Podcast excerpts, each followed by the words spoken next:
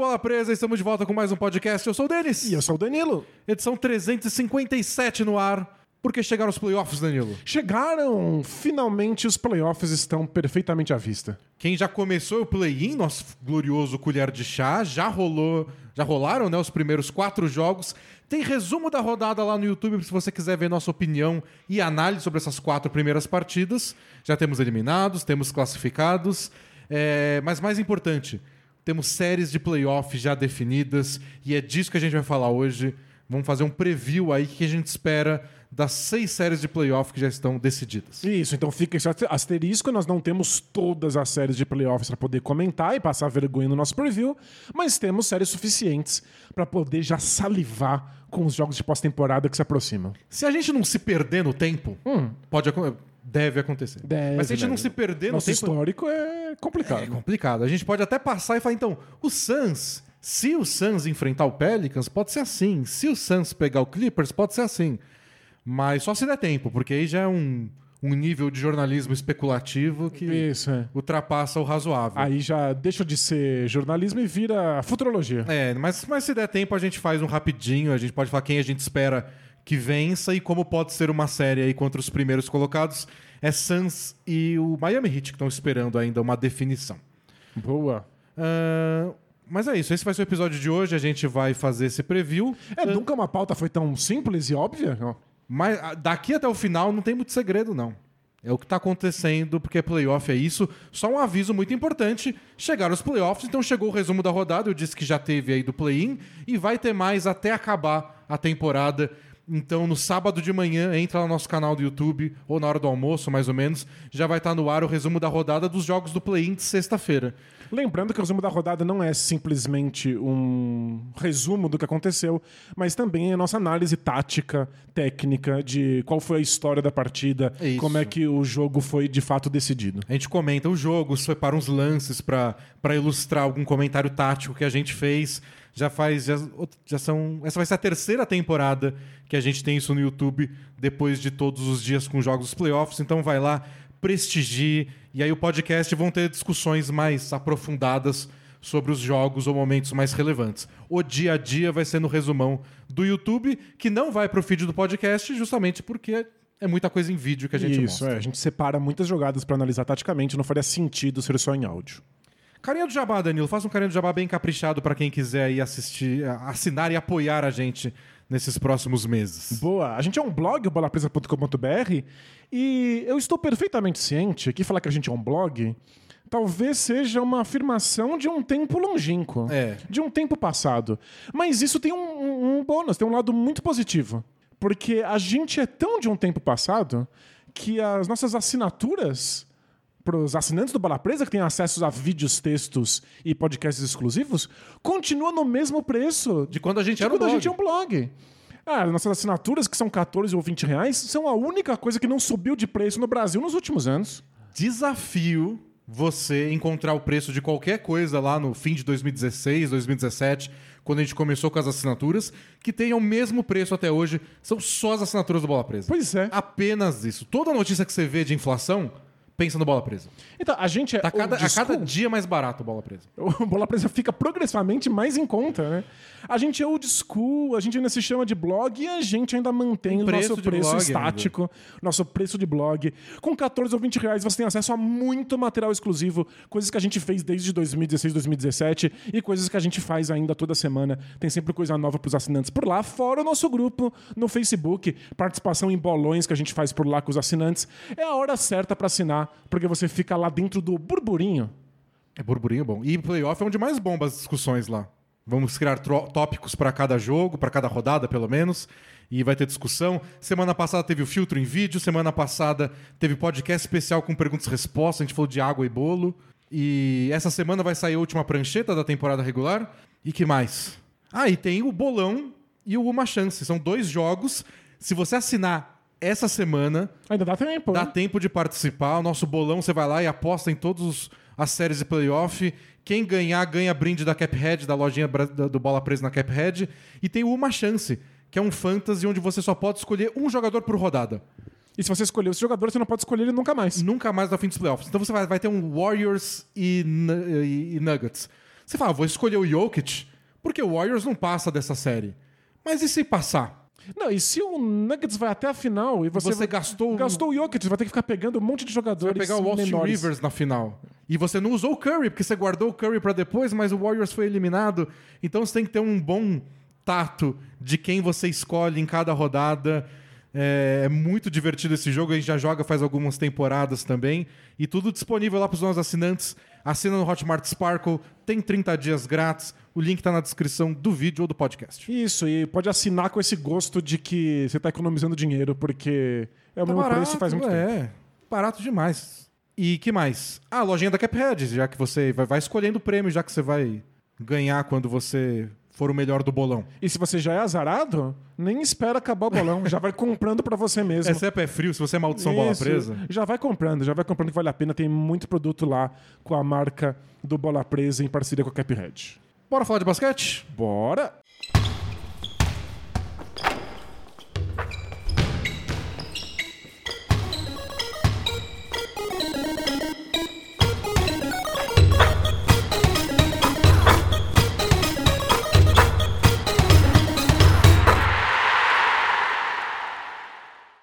Temos decisões a serem tomadas agora, Danilo. A gente começa pelo oeste ou pelo leste? Você quer ir variando? Cada um escolhe uma série? É, acho que va- vamos fazer os jogos equivalentes das, du- das duas conferências. Tá. Eu, eu tenho minha série favorita no Oeste, que é a que eu estou mais ansioso. E talvez ela não seja muito boa no fim das contas, porém. Que é Dallas Mavericks e Utah Jazz. É o clássico quarto contra quinto. É, é essa que você está mais ansioso? Eu acho que se o Doncic jogar, vai ser muito, muito legal. É, bom, então a gente começa discutindo essa série falando sobre o grande asterisco que é Luka Doncic. É, o Luka Doncic não iria jogar o último jogo da temporada regular contra, foi, contra o Spurs, né? Porque tinha tomado a 16ª falta técnica no ano e com isso você é suspenso. O O a gente aproveita para dizer, o Doncic reclama demais. reclama muito, ele já disse que ia parar de reclamar porque ele diz que é feio, mas ele não consegue, ele não se segura. Legal que ele falou isso em tom de reclamação. Reclamou dele mesmo. E o Dallas foi lá e contestou e falou: não, ele não merecia essa falta técnica, ele não fez nada. A NBA foi lá, revisou e falou: ah, não, é verdade, ele pode jogar. E ele jogou e teve uma, uma lesão muscular, acho que na panturrilha, né? Panturrilha esquerda. E agora não tem data certa pra voltar. Hoje saiu uma notícia no The Athletic dizendo que é pouco provável que ele jogue o jogo 1. E o Dallas acabou em quarto. O jogo 1 é em Dallas. E aí ele tem uma chance de voltar pro 2, mas nada é certo. Mais provável que ele volte pro terceiro. Mas aí já vai ser em Salt Lake City. É capaz do Jazz estar vencendo essa série por 2 a 0 E aí talvez fosse tarde demais. A gente vai ter que ver quão capaz o Mavs é de vencer um jogo contra o Jazz, pelo menos, dentro de casa, sem o Doncic. Tipo, a gente sabe que no ano passado aquela série Mavs e Clippers foi pro jogo 7 com o time visitante vencendo os seis primeiros jogos. Mas é uma exceção, né? É, não é muito fácil. Dallas perdeu os dois primeiros jogos em Dallas. Fala, não, agora o Luca volta. A gente ganha os dois lá em Salt Lake City numa boa. Vai ser difícil. E isso não costuma ser muito viável. Então, talvez isso deixe a série menos legal. Se, se o Jazz atropelar, se o Memphis não encontrar uma resposta, a série vai ser menos legal do que eu imagino. Mas se o Don't voltar a tempo, nossa. Rendeu vários vídeos na prancheta que eu falei que é pros assinantes, que é um vídeo só com análise tática na temporada regular. Pelo menos umas três vezes eu analisei duelos Mavs e Jazz só pra falar de como o Jazz estava marcando pick and roll e de como teve um jogo que o, o Don't ficou forçando troca de marcação e o Gobert marcou ele muito bem nessas, nessas trocas. E aí no jogo seguinte o Mavs já não atacou do mesmo jeito e se deu melhor. É, o duelo Doncic e Rudy Gobert foi um dos, um dos mais interessantes da temporada regular. É, e- Porque não tem como. Se você tem o Rudy Gobert no seu time e você tá trocando marcação porque você não pode deixar o Doncic sozinho, eventualmente o Gobert vai ter que marcar o Doncic. E como eles se enfrentam, é interessante para as duas partes. E quando o Don't tentou atacar o Gobert no mano a mano, não deu muito certo, não. Mas quando ele tentou arremessar Por cima. por cima, teve muito sucesso, teve bom aproveitamento na maioria dos jogos, forçou o Gobert a marcar um pouco mais longe, e aí o, Lu- o Luca começou também a achar os passes pro Dwight Powell ou pro Maxi Kleber dentro do garrafão. E aí quando você tira o Gobert do garrafão, vocês lembram, né, que é um problema pro Jazz. O Jazz tem que ter ele lá protegendo. Para mim esse duelo ele não não vai ser alguém desvendando como enfrentar o outro. Vai ser um duelo de altos e baixos. Tipo, nesse momento o Luca tá bem de três pontos, o Jazz vai ter que fazer um ajuste e grandes chances de ser uma série longa com os dois principais jogadores de cada time se batendo no mano a mano. E para mim isso seria sensacional. Só E que é o Luca muito- tem que estar em quadra. E é muito curioso que dois jogadores tão importantes se enfrentem com tanta frequência, passem tantos minutos atacando um ao outro. De posições E diferentes. Eles são posições completamente diferentes. E é um desses jogos que dá água na boca pra gente por conta dos, desses ajustes táticos. Como é que os técnicos tornam o Gobert mais exposto ou protegem mais o Gobert de- desse tipo de ataque que o Doncic vai tentar executar? Então seria divertidíssimo. Mas acho que a gente tem que considerar pelo menos os primeiros jogos sem o Doncic e pensar quais são as chances reais do Mavis sem ele. É. Você acha que existe qualquer possibilidade de uma vitória, pelo menos em dois jogos? Eu acho que existe porque o Brunson, nos últimos anos, tem feito um bom trabalho quando ele tá no lugar do Luca. É outro tipo de responsabilidade. Ele é, um cosplay de Luka Doncic, ele tenta emular bastante o, o jeito do Doncic jogar e tem esse benefício de que o esquema tático é tão voltado pro Doncic que qualquer jogador que você coloque ali vai ter algum grau de sucesso. É, ele é inteligente como é o Don't, não é tão talentoso, mas ele consegue manipular o jogo de um jeito que o Don, parecido com o do Don't, ele consegue criar espaço pra ele e pros outros assim. Ele tem uma boa visão de quadra, ele toma boas decisões, ele só não tem o repertório É, ele gigantesco. não vai dominar o jogo igual o Don't. É, o Don't arremessa de qualquer lugar da quadra, numa perna ou na outra, nas duas pernas. Ele é. arruma jogadas que são bem defendidas. É tipo, Luca é outro patamar, mas dá pra você gerar ataques bons com frequência. Mas aí você não pode se dar o luxo de alguém, alguém que jogou mal. Ah, hoje eu não finalizei tão bem. O Dinwiddie tem que jogar bem. O Maxi Kleber vai ficar livre de três algumas vezes no pick and pop. Tem que acertar um número razoável de arremessos, porque se não tem o Luca pra fazer, sei lá, 35 pontos. Tipo, quem vai marcar esses pontos? Não- provavelmente não vai ser o Brunson. Ele vai jogar bem. Vamos supor que ele faça um bom jogo. Não sei se é um bom jogo de 35 pontos, 14 assistências. Alguém vai ter que Alguém tapar tem que esse acertar espaço, esses claro. arremessos. Então, é, acho que tem uma chance. Mas vai precisar ó, jogar num nível lá em cima. E quem vai ter que compensar é o ponto forte do time, que é a defesa. Isso, a defesa vai ter que trancar o Jazz o máximo possível para que eles possam eventualmente não se sair bem no ataque. Para que o Mavis possa passar uns períodos sem pontuar e mesmo assim não deixar o placar ficar muito elástico. Imagina aquelas pessoas que falaram pra gente, já mandaram mensagem assim pra gente. Ah, na pandemia eu dei uma desanimada de acompanhar esporte e voltou agora. E a gente fala, então, Mavs e Jazz é um confronto aí de uma das melhores defesas da NBA contra o melhor ataque da, da NBA. Você assume que a defesa é do Jazz e o ataque é do Mavis. É, mudou.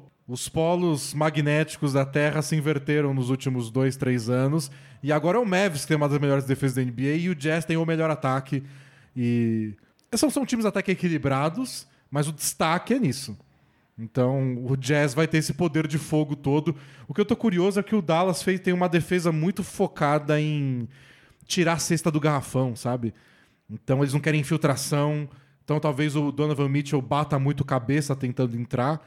Porém, É um time que arremessa muitíssimas bolas de três pontos. é o time que mais arremessa de três em porcentagem de- dos arremessos tentados. Tipo, quase metade dos arremessos que o Jazz tenta num jogo são bolas de três pontos. O Dallas, quando tenta fechar o garrafão, às vezes cede mais do que. Eles contestam até. É um time que faz bem a sanfona. Eles tapam o garrafão e depois tentam cobrir É. o perímetro. Mas acabam, às vezes, em alguns jogos, cedendo muitas tentativas, e aí cabe ao Jazz ter bom aproveitamento. Então, se o Bogdanovich, o Mitchell e o Mike Conley estiverem todos num bom dia, aí vai ser complicado para a defesa do, do Jazz, do Mavs dar conta. Eles podem impedir as pontes aéreas pro Gobert, mas tem que impedir muito mais para parar esse ataque do Jazz e não vai ser fácil. Ó, sabendo que o Doncic não joga e do poder de fogo do Jazz na linha de três pontos, seria muito complicado imaginar o sendo eliminado na primeira fase. A ponto de que eu fico preocupado com qual seria o impacto, não só psicológico, mas prático para esse time, se eles caírem logo agora de cara. É, O Jazz tá num, numa situação que é engraçado. Até comentaram no Twitter, esqueci quem foi. Mas que é um negócio inédito. É um jogo fora de casa contra um adversário mais forte que eles, ou tão forte quanto, e tá todo mundo tratando como aquele must win. É isso, é, é Tipo- um jogo que eles precisam vencer. Que time tem um jogo que você tem que vencer, que é um jogo 1 fora de casa? Não, é absurdo, Eu nunca vi. né? Mas é, é o que parece mesmo. Porque é a grande chance deles.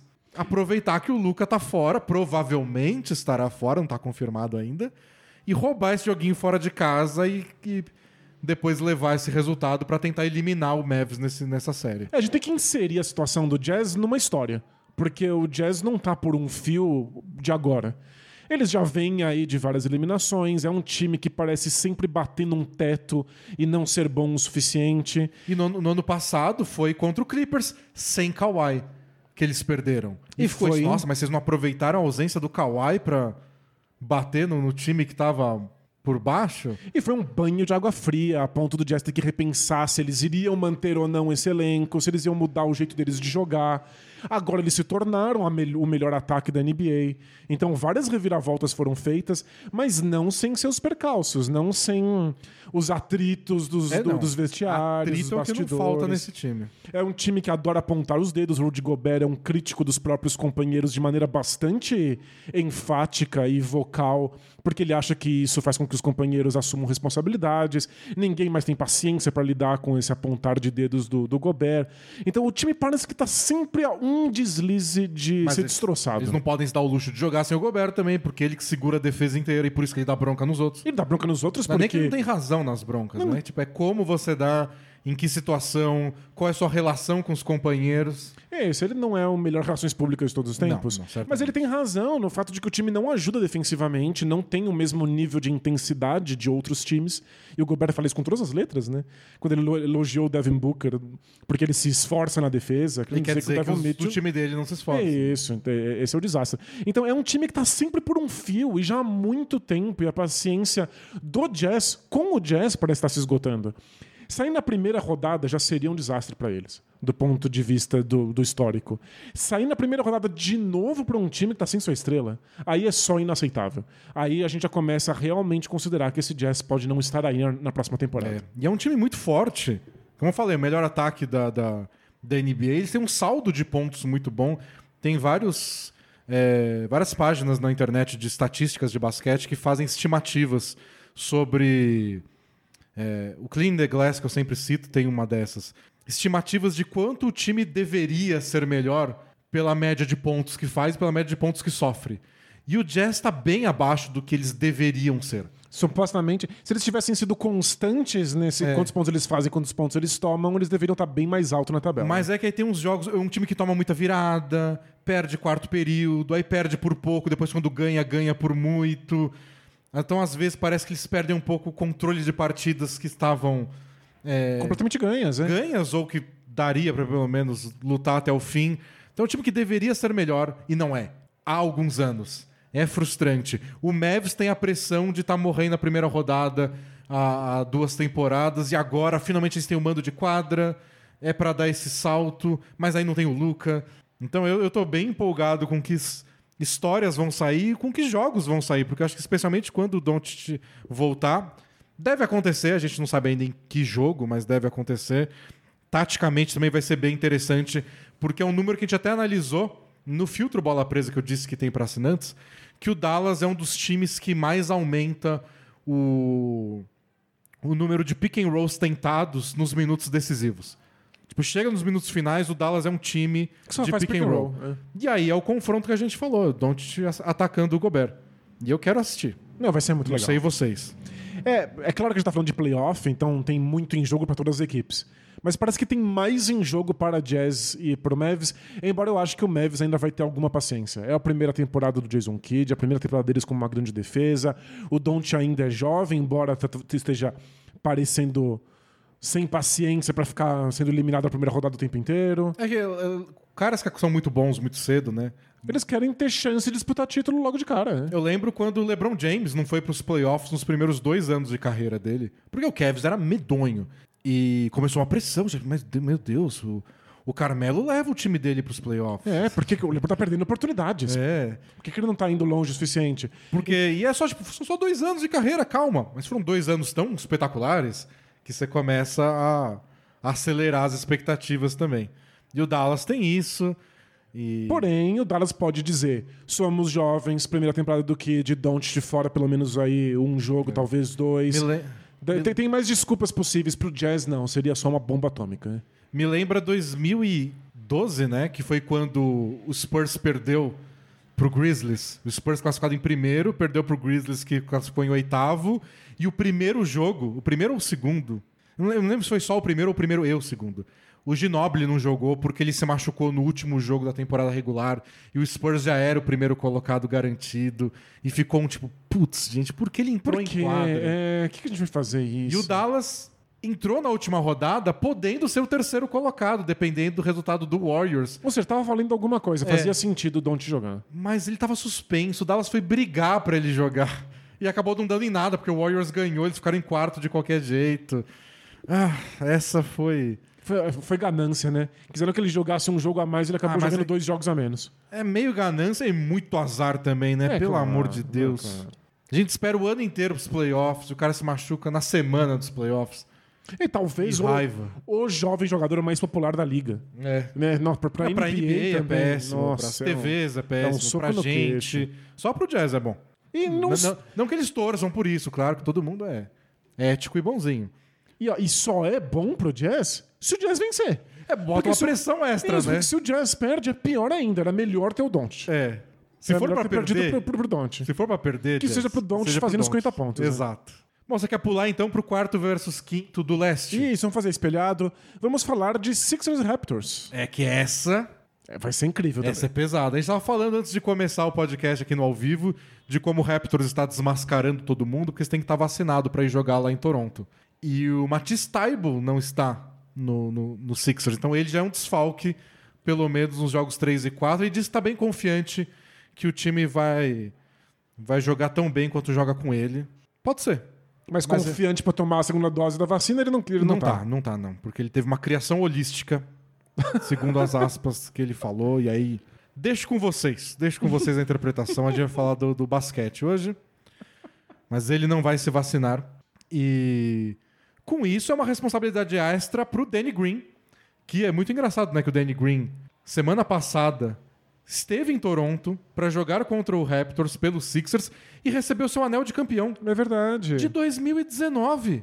Que ele não tinha voltado, né? Ele Desde não tinha então. jogado uma vez em Toronto desde 2019. ele ganhou o anel de campeão dele do Lakers em 2020 antes de receber o dele do Um Toronto. absurdo.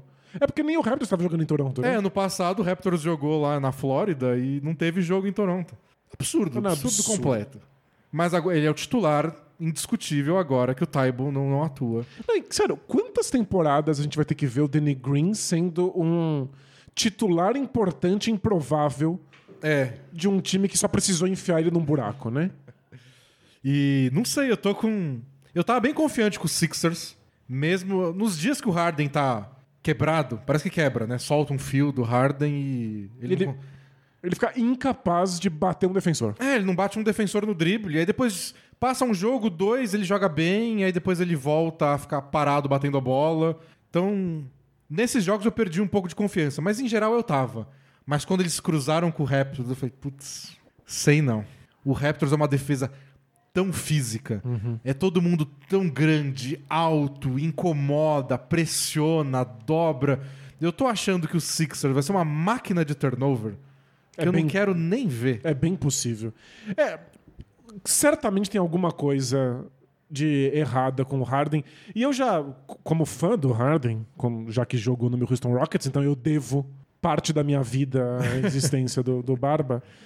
É, eu admito que ele tem uma questão de estilo de jogo que às vezes não casa bem com algumas defesas.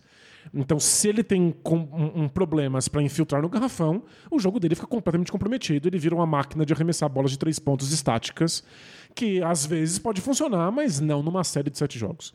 Então, eu acho que isso explica um pouco a dificuldade que o Harden tem de ter jogos espetaculares nos playoffs. Mas não é só isso que está em jogo aqui. Não é só que o Harden tem questões com defesas específicas. Ele não está na melhor forma física. Ele parece muito lento. Eu sei que ele tem alguns jogos mais explosivos, mas ele não consegue manter isso com uma, uma mínima constância. A gente está vendo uma versão dele no Sixers que ainda é boa porque tem uma boa leitura de jogo, passa muito bem a bola, é um bom arremessador, mas é incapaz de deixar um marcador para trás. E se ele não faz isso, ele tem menos espaço para arremessar. E a primeira temporada do Harden, não sei quantos anos, que ele não teve uma partida sequer, nem pelo Brooklyn, nem pelo Philadelphia, de mais de 40 pontos. Lembra quando ele fazia 50 todo dia no, no, no Rockets? Ele teve momentos que ele parecia, ele parecia completamente impossível de marcar no Rockets que se você desse, fizesse marcação dupla nele, ele encontrava maneiras de, de pontuar. É. Já não é mais o caso. E a única explicação que a gente pode ter é que é física. É porque ele não ataca a cesta. Ele não consegue. Então... Ele tromba com, com, com jogadores e vai tropeçando, caindo aos trancos e barrancos, e eventualmente é um turnover. E o Raptors tem muitos bons defensores de perímetro, todos com o tamanho e o físico para dar conta do Harden. E eles fecham garrafão, eles congestionam mesmo. Então, eu acho que há um risco aí da gente ter vários jogos do Harden nessa série de 13 pontos, 15 pontos. E se por acaso ele conseguir algum. Se o seu problema for físico, se ele conseguir resolver esse problema de um jeito ou de outro, essa semana de descanso pode ser importante. Pode, pode ser? ser chave para ele e ele volta empolgado e ataca e quebra essa defesa e força o Raptors a cometer um monte de falta, aí é outra série. Completamente diferente. Mas a gente tem que esperar e ver. Eu acho que o Raptors é o time certo para dar problema para esses Sixers. Porque é um time que é muito bom em dobrar a marcação. Então é, é um time certo para forçar a bola para longe do Embiid. Os Sixers oscila muito em como eles lidam def com defesa por zona e o Raptors faz defesa por zona sem medo nenhum. Já vi jogos que os Sixers é, lidou bem com zona, mas em vários não. Teve um jogo contra o, o Mavs, que passou aí na ESPN, foi um jogo de muita atenção, que o Sixers amassou o Mavs no primeiro tempo. Chegou no terceiro período, o Mavs fez uma defesa por zona quase o terceiro quarto inteiro. O Sixers derreteu. Derreteu, virou o jogo no terceiro quarto. E claro que eles têm estratégias para lidar com isso, tem o Embiid recebendo a bola lá na lance livre, mas olha, não, não é a prova de zona esse ataque dos Sixers, não. Então acho que o Raptors é o time, olha, um dos que mais pode dar trabalho para os Sixers e eles vão depender muito do Harden, que não está bem fisicamente. Vão depender muito do Maxey, que é um moleque que ano passado jogou os primeiros playoffs com 15 minutos por jogo. E agora é uma das estrelas do time. É, vai ter muito protagonismo. E o Embiid, capaz de ter, ser obrigado a jogar muito longe do garrafão. E aí vamos ver como tá os arremessos dele.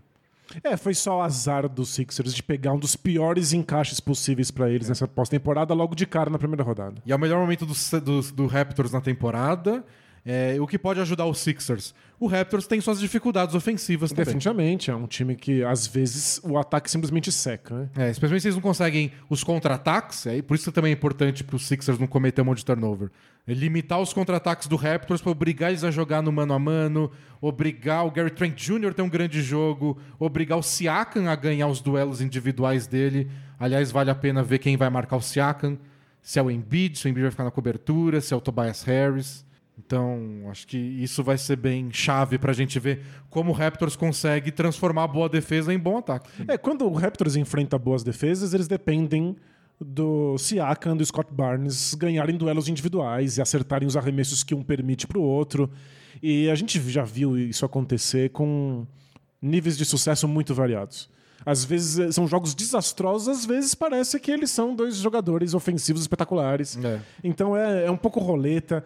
Não dá para imaginar muito como é que o Raptors vai se virar numa série de sete jogos contra a defesa dos Sixers. Mas, de fato, é a defesa do Raptors quem deve ditar o ritmo dessa série. Hum. E eu acho que o Harden vai ter muita dificuldade, mas eu acho que os Sixers têm chances de se sair melhor do que o próprio Harden. A gente já viu, no, no, mesmo no final da temporada regular, o Harden estava jogando bem mal, mesmo assim dando 15 assistências e o Embiid com 40 pontos por jogo. É, não, o Embiid tem que jogar no nível altíssimo todos os jogos. E. Ele dá com dupla marcação. O, o que eu tenho mais medo é que é uma coisa que tem acontecido com os Sixers há anos e capaz de continuar acontecendo.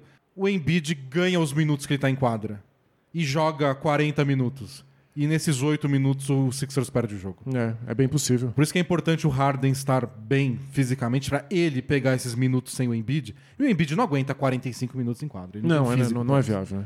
E o, Não na intensidade que ele joga, do tamanho que ele joga, o que, que ele é, né? o Harden tem que jogar bem esses minutos. É famo... O jogo mais famoso que isso aconteceu é o jogo 7 contra o Raptors, no ano que o Raptors foi campeão. Porque, se eu não me engano, foi o jogo 7 mesmo. O Embiid jogou, acho que 43, 44 minutos. E eles ganharam esses minutos por, sei lá, 8. E perderam o jogo. Tipo, os 3 minutos que ele não jogou, os 4 minutos que ele não jogou, o Raptors foi lá, estraçalhou com o Sixers e foi a diferença suficiente para vencer o jogo. Não, assustador. E é aquela era outra época, outro time, outro Raptors, outro Sixers, mas ainda acontece. O, o Embiid pisa fora da quadra, começa o pesadelo. E aí, quando o time lida bem com isso, o jogo flui bem. Quando não lida, lá vem o Embiid salvar tudo do banco. Então, é uma série aí que eu tô ansioso pra ver como vai acontecer, mas não tô muito otimista quanto eu tava antes pros Sixers. Mas se eles so- sobreviverem a essa série, aí o otimismo volta. Isso, o resto dos playoffs supostamente seriam mais fáceis pra eles em termos de É, encaixe. é. Se eles passarem por isso, olha, Raptors vai ser um inferno, um inferno. Ah, você quer dar palpite ou a gente não faz isso aqui, né? De quem a gente acha que passa? É. Eu tava querendo dar palpites na, na maldição bola presa KTO, mas pra esse fim de semana, pro, pro- pro play-in de amanhã, você quer dar palpite pra séries inteiras? É, pra Jazz e Mavs eu acho que não, porque a gente não tem informações suficientes. Isso. Acho que a gente depende Do, ver Do- do- quando o Don't te volta. É, pra Sixers e Raptors eu ainda acho que o Sixers é favorito. É. eu Acho que... Favorito, acho que também. Mas, olha, Vai dar trabalho, né? vai dar muito trabalho. Bom, quais séries a gente vai ver agora, Daniel? É, vamos voltar pro Oeste e falar de Warriors e Nuggets? Warriors Nuggets. É, a última vez que eles se enfrentaram nos playoffs, Danilo, glorioso ano de 2013, era invertido. O terceiro colocado era o Nuggets, o sexto era o Warriors. Primeira vez do menino Steph Curry nos playoffs. Que fofinho. É, Clay Thompson, um time jovem, o David Lee era titular ainda. E o Warriors estraçalhou com o Denver Nuggets, ganhou o primeiro jogo em Denver. Eu lembro que naquele ano o Denver tinha a melhor campanha da NBA inteira em jogos em casa. A altitude de Denver, de repente, virou La Paz. Ninguém conseguia jogar na correria do Nuggets lá. Eu lembro que vi- virou assunto, o pessoal É, falando tipo, sobre ah, altitude. nossa, mas é. não é desleal assim? É. Vai jogar na Bolívia, amigo. mas chegou lá, o Warriors correu, acertou tudo com a bola de três. O Curry se apresentou ainda mais para o mundo do que já tinha se apresentado antes. Acho que foi um momento em que todo mundo percebeu que o Warriors ia É. chegar em algum lugar, né? E na rodada seguinte, quase que assustou o Spurs lá. É. Quer dizer, quase que assustou, não, assustou. Quase que fez mais estrago ainda. O Spurs que estava indo para a final da NBA algumas semanas depois. E agora é invertido. Agora o, o Warriors, que é o, o time mais experiente, o time com mando de quadra, e o Nuggets é o time desafiante. Mas um desafiante com o MVP da última temporada e favorito ao MVP dessa temporada. Então, não é pouca coisa. Não, é. o- Nuggets certamente coloca algum medo no Warriors. O único problema é que, assim como a série Mavs e Jazz, a gente tem que falar sobre lesões. É mais uma série que leva um asterisco bem grande aí na cabeça. É, o Steph Curry deve jogar, mas a notícia que a gente estava vendo aqui antes de entrar mesmo no podcast é de que o Steve Kerr disse que ele não deve passar de 30 minutos. E ele só deve ser confirmado depois dos treinos de hoje. Estamos gravando aqui na quinta-feira, inclusive ao vivo no YouTube.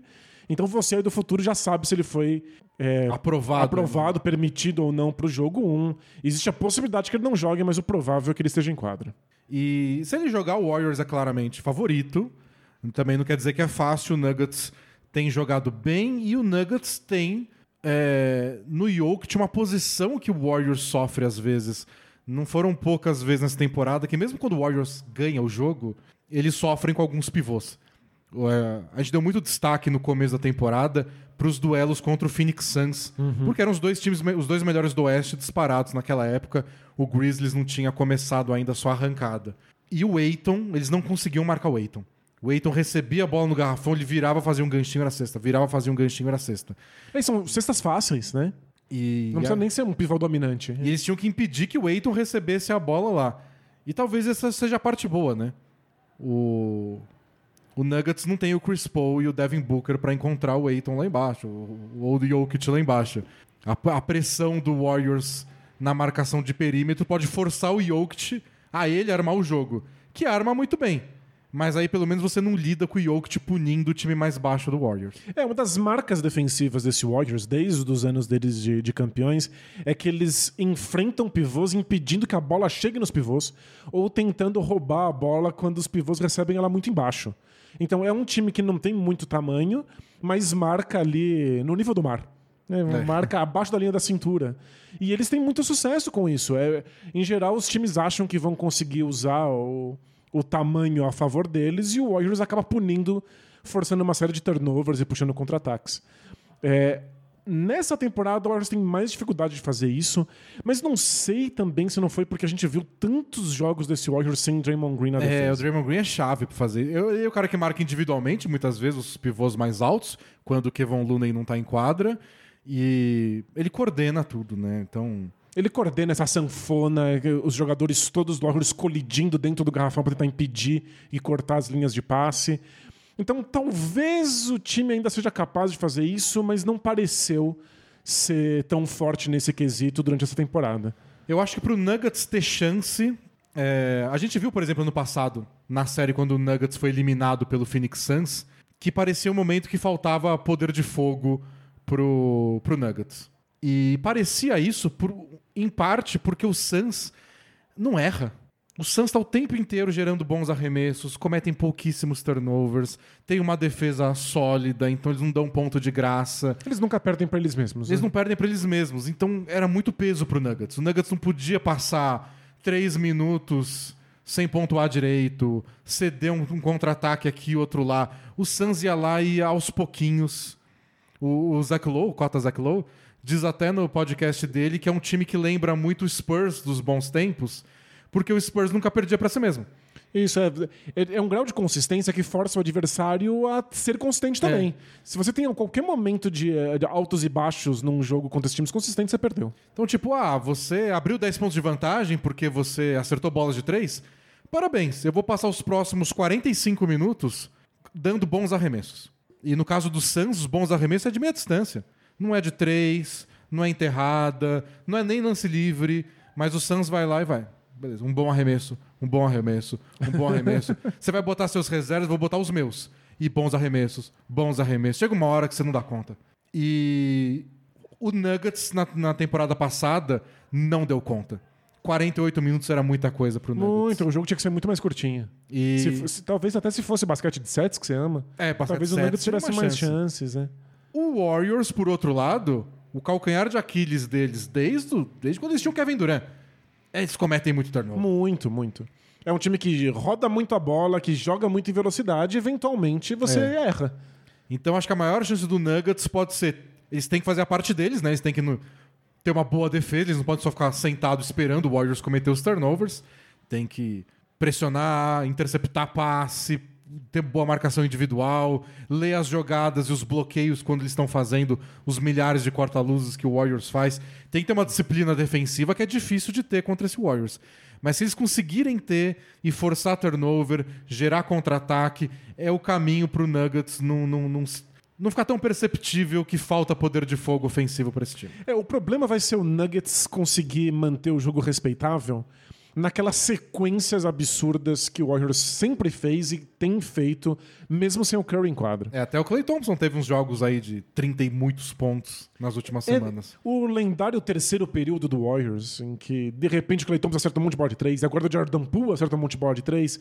E é, é, fica difícil você não ter um ataque espetacular e conseguir manter a distância num, num, num lugar seguro. É, nesses momentos o Jokic vai ter que só botar a bola embaixo do braço e resolver de uma forma ou de outra. Isso, ele, ele vai ter sequências em que o Jokic não vai poder errar, vai ter que levar a bola para a cesta e vai ter que enfrentar as dobras de marcação é. e todos os jogadores do Warriors tentando fechar o garrafão e tentando roubar a bola ali na altura do, do, do piso. E claro que não vai acontecer em todos os jogos, caso a série seja longa, mas em algumas partidas o Nuggets vai ter que ter um bom aproveitamento de três pontos, mesmo dos caras que não são sempre grandes é, arremessadores, o Jeff Green, Austin Rivers, Monte Morris. o novato Bonds Highland. É, eventualmente eles vão ter que aparecer para dar um desafogo pro Nuggets e dar essas bolinhas de três, que é como eles punem as dobras de marcação. É, e se você andou aí os últimos meses congelado no iceberg, a gente sente muito, deseja para você uma boa xícara de chá. E o aviso de que Jamal Murray e o Michael Porter Jr. não estarão É, não, disponíveis, não voltar. pelo jeito, nos playoffs inteiros, não importa quão longe o Nuggets chegue. Então acho que o Nuggets tem uma chance de ir complicando essa série. Quanto mais você estender, né? Tipo, você empata 2 a 2 vira uma melhor de três, aí você ter o MVP no seu time pode fazer uma diferença. Mas acho que se o Curry voltar e o Curry jogar bem, é, o provável é que o Warriors leve essa. Isso, é, é- é óbvio que o Nuggets deve dar algum trabalho, mas acho muito difícil que eles deem conta da quantidade de bolas de três pontos que o Warriors É. pode converter em espaços muito curtos de tempo, né? Fica aí sempre o alerta da gente ver quanto tempo o Curry volta e como ele volta. Porque se o Nuggets consegue aí umas vitórias nesses primeiros jogos, vira outra coisa. É. Rouba um joguinho lá em São Francisco, volta pra jogar em casa, ganha o jogo 3 em casa na base da gritaria da torcida e bota um peso enorme nas costas do Warriors no jogo 4 e tenta é, surfar em cima disso. O Nuggets tem muitas chances. Ter o Jokic em quadra, você nunca pode é, excluir um time desse, mas acho que a defesa do Warriors é muito forte pro, pra falta de opções ofensivas que o Nuggets tem. E eu acho bem possível que talvez o primeiro jogo do Nuggets seja mais complicado, que eles tenham mais dificuldade de acionar o Jokic mais perto da cesta, de explorar os problemas de tamanho do Warriors. E aí eles vão ter uma chance de consertar isso rápido, voltar bem pro jogo 2. O Nuggets não pode ter dois jogos ruins do Jokic consecutivos. Se tiver, a série acabou. Vamos pro leste, onde o equivalente terceiro contra sexto é um Bucks e Bulls. E olha, não tô muito empolgado pra essa série, não. Não, tá? Eu tô achando que o Bucks vai passar o caminho.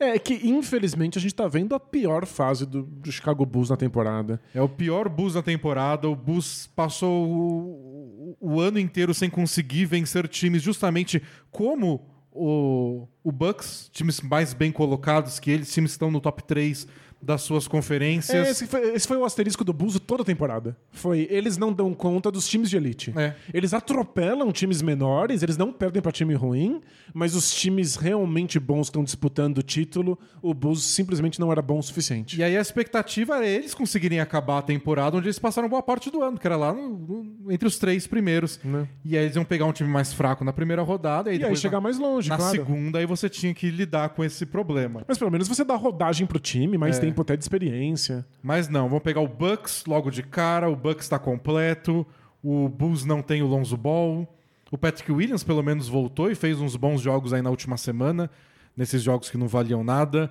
mas o Patrick Williams vai dar conta de proteger o garrafão, de impedir o Antetokounmpo de fazer todos os pontos que ele quiser lá embaixo da cesta. Então, não vai, mas também não é demérito dele. É, Né? Quem, n- nesse quem é? momento da temporada, parece ter qualquer capacidade de parar o Antetokounmpo.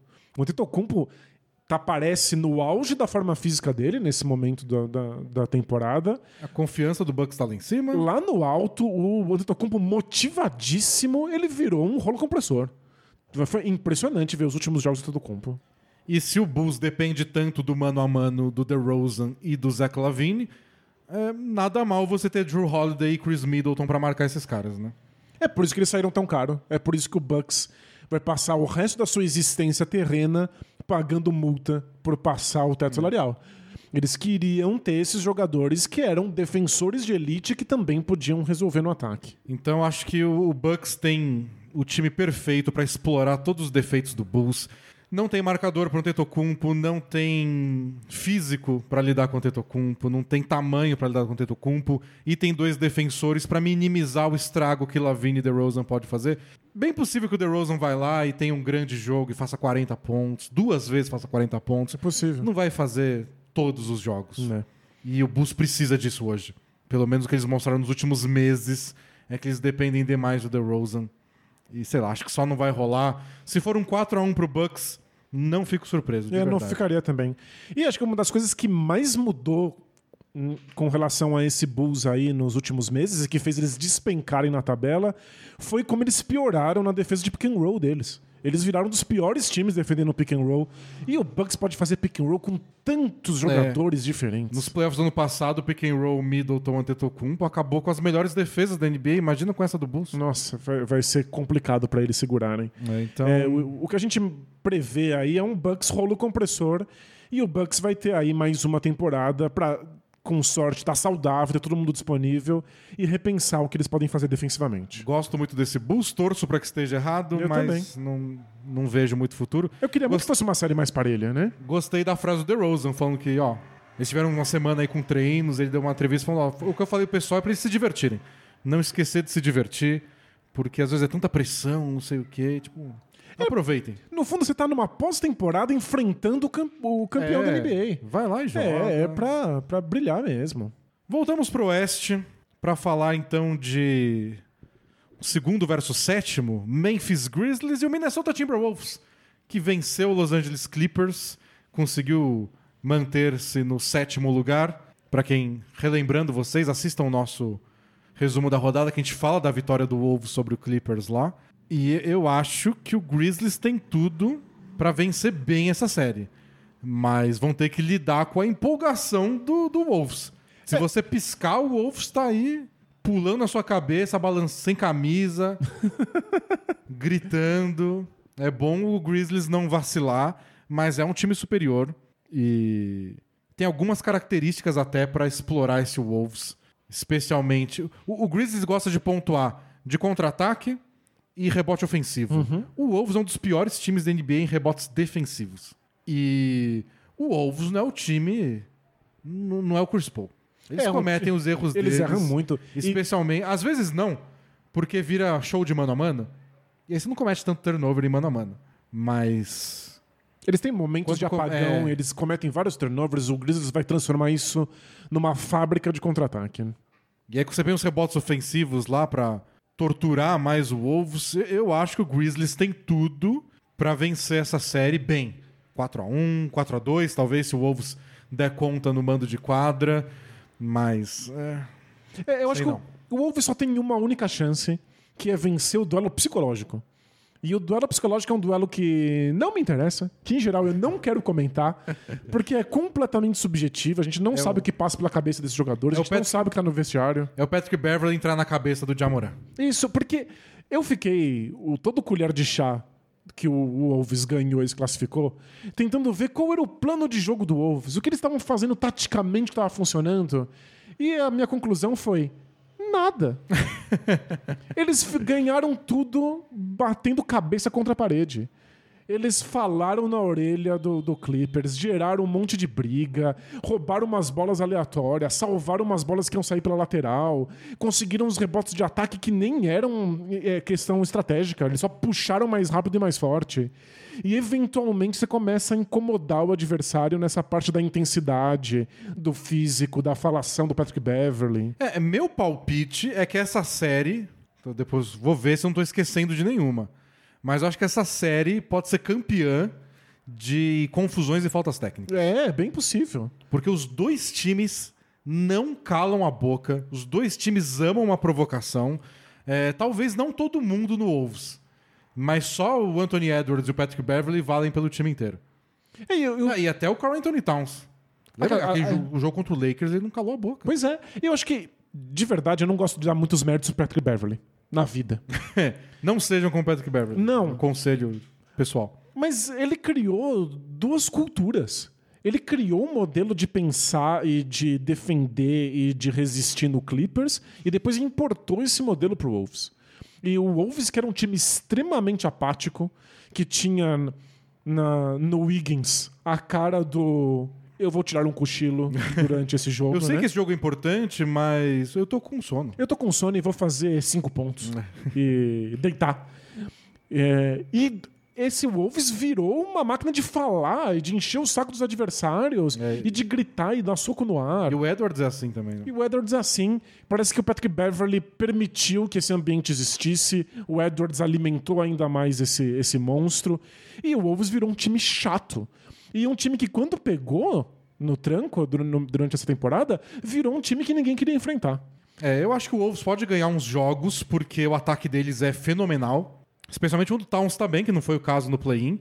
Mas ele é um arremessador sensacional. Ele infiltra, ele enterra, ele pega rebote ofensivo, dá gancho. O que você esperar ofensivamente, o Towns faz. E o Anthony Edwards é o James Harden saudável. É, ele pode fazer 40, 50 pontos a qualquer momento. Só você vacilar, foi no banheiro, voltou, ele tem 40 pontos. É bem possível. E o Russell é uma ameaça ofensiva sempre, há alguns anos já.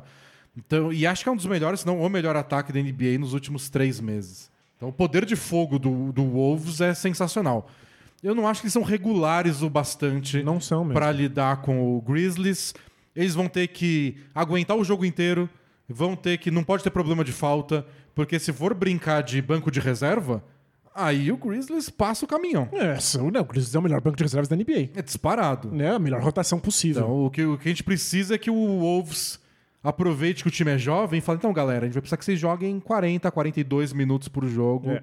porque vocês são adolescentes, então vocês aguentam. E eu acho que o Wolves tem a esperança de que o Jamoran não queira vencer o jogo. Ele queira a morte do Patrick Beverly. Sabe quando acontece de você estar mais preocupado em deixar o seu adversário outro, triste do que ficar feliz? E tudo seja sobre o Patrick Beverly. Esses jogos que viram sobre ele. E aí o adversário se perde completamente. Você sai do seu plano, você É, perde só o seu pra tentar foco. punir. É. Já que ele me marcou pressão quadra inteira falando na orelha, eu vou pontuar na cara dele. Isso, e não era essa a ideia, não é desenho- o desenho tático que estava na prancheta. Então, pode ser nisso, mas em, em condições normais de temperatura e pressão, o O Grizzlies, Grizzlies de- deve vencer. deveria né? É um vencer com alguma completo, facilidade. É uma melhor defesa, tem mais opções de ataque. Infinitamente mais profundo. Vai ser difícil a gente olhar pra NBA e achar um time mais profundo que esse Grizzlies. Mas e é um time jovem, mas eles lidaram tão bem com os playoffs ano passado, quando eles verdade. perderam do Jazz na primeira rodada, que eu não acho que psicologicamente eles vão sentir muita pressão. Claro que eles têm mais pressão esse ano, se classificaram em segundo, é, não é igual ano passado que eles chegaram sem nada a perder, mas nossa, nada nesse ano indica que cabeça é um problema pro, pro, pro Grizzlies. Ou seja, o único jeito deles perderem pro Wolves é psicológico e parece que eles não vão ter nenhuma for questão excesso de confiança, porque o contrário não é. É, sabe quem também tem excesso de confiança? Quem? É, pessoas que fazem muitos cursos na Lura. Momento É porque não tem como você não ser uma pessoa confiante se você não para de colocar linhas novas no seu currículo. Você sabe que está preparado. Você sabe que está preparado. Inclusive, você está preparado para mudar de área, para mudar de emprego, para não aceitar esculacho do patrão. Você chega lá na firma e aparece um problema novo, você já fiz um curso disso. Isso. é- Já fiz um curso disso. Mas é, é um problema novo que a gente não imaginava. Eu estou preparado. Tô fazendo curso disso hoje. E se você não tá, no dia seguinte você volta pode e já fazer. começou a fazer. É só estar matriculado lá na, Lura que você tem acesso a todos os mais de mil cursos deles. Então, se surgir um problema que você ainda não sabe, já vai lá. E é na área de design, tem lá. De marketing, tem lá. De programação, qualquer linguagem tá lá. Então, alura.com.br barra promoção, barra bola presa. Você tem acesso a todo esse mar de conhecimento. ainda ganha 100 reais de desconto na sua matrícula. E- Tem, tem acesso a todos os cursos que você bem entender. Lembrando que a Lura é uma instituição de ensino, ela garante a qualidade dos próprios cursos. É, então não não é- é cursinho, não. Não é que apareceu um Patrick Beverly lá e fez um curso X e upload no, no- na Alura. Não, São todos eles pensados fazem profissionais. deles. Então, matricule-se, catapulte sua carreira Exale mais confiança do que o Memphis Grizzlies. e conta pra gente depois como é que foi. Boa. É ser o Memphis Grizzlies da sua firma. Você quer ser o Jamoran da firma ou o Patrick Beverly da firma? Acho Só que- isso, só isso que eu pergunto. Não, se- Encerro o meu caso meritíssimo.